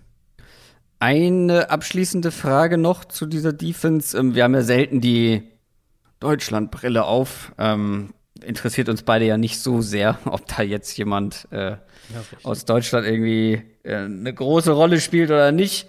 Ähm, aber David Bader, mhm. ähm, der ja, ich glaube, in München, ich bin mir ziemlich sicher, in München gespielt hat, ähm, bei Washington ist, der könnte ja vielleicht auch jetzt auch durch den Abgang von Ryan Kerrigan vielleicht sogar eine größere Rolle übernehmen. Sehen wir den? Könnte ich mir schon vorstellen, dass er zumindest in der Rotation mit dabei ist. Ähm, also die Edge-Rotation, würde ich sagen, ist relativ offen in Washington hinter Sweat und mhm. Chase Young. Ähm, da sehe ich jetzt keinen, der da in Stein gemeißelt wäre. Insofern könnte ich mir schon vorstellen, dass er ähm, ist ja, war ja auch letztes Jahr schon in Washington, meine ich. Ja, aber im Practice Squad natürlich. Also, genau. Aber er kennt den Trainerstab, er kennt die ja. Defense und so weiter. Ja. Also er sollte jetzt keine Transition-Probleme irgendwie haben. Ähm, ja, kann ich mir schon vorstellen, dass er dieses Jahr eine Chance hat, den Kader zu schaffen. Ja, ist so ein Spieler, den man auf jeden Fall im Auge behalten kann. Also, wenn diese Defense von Washington auf ein ähnliches Niveau kommt, sagen wir ähnlich, die Offense, glaube ich, wird besser sein. Also mhm. vor allem die Passing Offense. Wir haben die Gründe angesprochen. Vielleicht wird sie inkonstant sein aus den unterschiedlichsten Gründen, aber besser unterm Strich dann bin ich sehr gespannt auf Washington. Ich glaube, die sind wirklich wieder sehr in der Verlosung für den ersten Platz in dieser Division und damit mhm. natürlich auch für die Playoffs. Oder siehst du es anders? War das ein ich konnte das Geräusch nicht so richtig deuten. das war, ey, das war jetzt meine Frage, ob du sie äh, in unserer äh, gleich über die Division abschließend sprechen, ob du sie da vielleicht sogar in eins setzen würdest. Aber wir haben noch eine kleine Breaking News, die ich vorher noch einsprechen Das habe ich schon gesehen gerade. Ja, äh, einen neuen Rekorddeal haben wir nämlich, nicht in der Division, aber wir haben gerade über Linebacker gesprochen. Es ist ein Linebacker-Rekorddeal. Mhm. Fred Warner von den 49ers äh, bekommt einen neuen Fünfjahresvertrag über 95 Millionen Dollar, 40 Millionen garantiert, 40,5 Millionen garantiert. Damit ist er der neue bestbezahlte Off-Ball- oder Inside-Linebacker in der NFL, also vor Bobby Wagner, 19 Millionen durchschnittliches Jahresgehalt. Ähm. Ordentlich. Ja, also, da gibt es nicht so, da gibt es auch grundsätzlich nicht so wahnsinnig viele Defensive-Spieler, oder? Die davor sind, so ein paar Pass-Rusher. Ja, also Pass-Rusher auf jeden Fall ein paar, aber also ja. ist schon, das ist halt schon in Cornerback-Dimensionen. Ja. Und das ist schon erstaunlich. Also gerade gerade mit der aktuellen Entwicklung. Genau. Ne? Also, also, Fred Warner, das, also Fred Warner, nicht, dass es falsch rüberkommt, ist wa wahrscheinlich im Moment der beste Linebacker in der NFL. Also auf jeden Fall ein Top 3 Linebacker in der NFL. Mhm. Ähm, aber es ist schon eine interessante Entwicklung, dass man, wenn man sieht, wie sich das Spiel eigentlich entwickelt, ja. aber dass wir doch bei den Linebackern äh, solche, solche, ja, Preisexplosionen sehen. Und der nächste Deal wird ja schon bald kommen mit, äh, mit Darius Leonard von den Colts. Stimmt, das wird ja dann der stimmt. nächste sein, der in die Region gerne gehen möchte.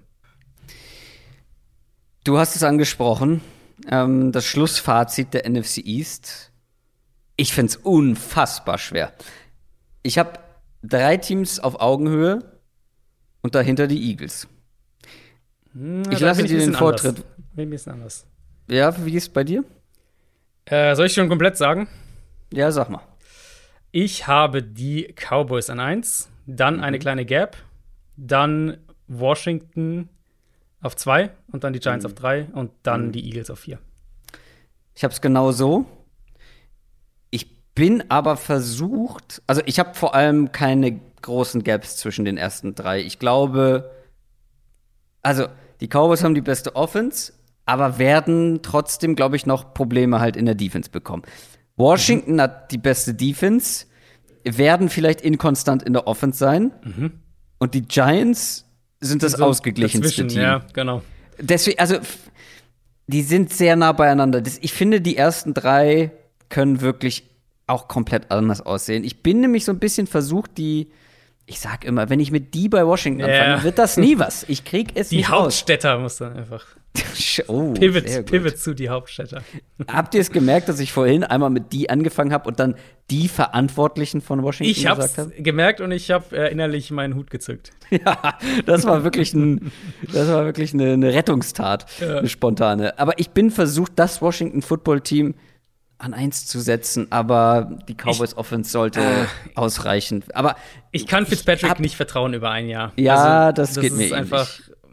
So, ich, also ich mag ihn ja auch total. Das, das ist ja gar Ja. nicht die Frage. Aber ein Jahr, 17 Spiele als Starting Quarterback, ähm, das hat er noch nie geschafft. Also sind wir ehrlich, das hat er noch nie geschafft. Das ist einfach so. Und ähm, deswegen, die Umstände sind deutlich verbessert in Washington insgesamt, für auch Fitzpatrick verglichen mit, mit äh, dem, was er letztes Jahr um sich herum hatte. Trotzdem, äh, ich denke, die, es gibt einen Top 10 Quarterback in der Division, es gibt ein Team, das die klar beste Offense haben sollte. Und das sehe ich dann halt auch vorne, auch wenn die Defense, ja, wir haben ja ausführlich über die Cowboys Defense gesprochen.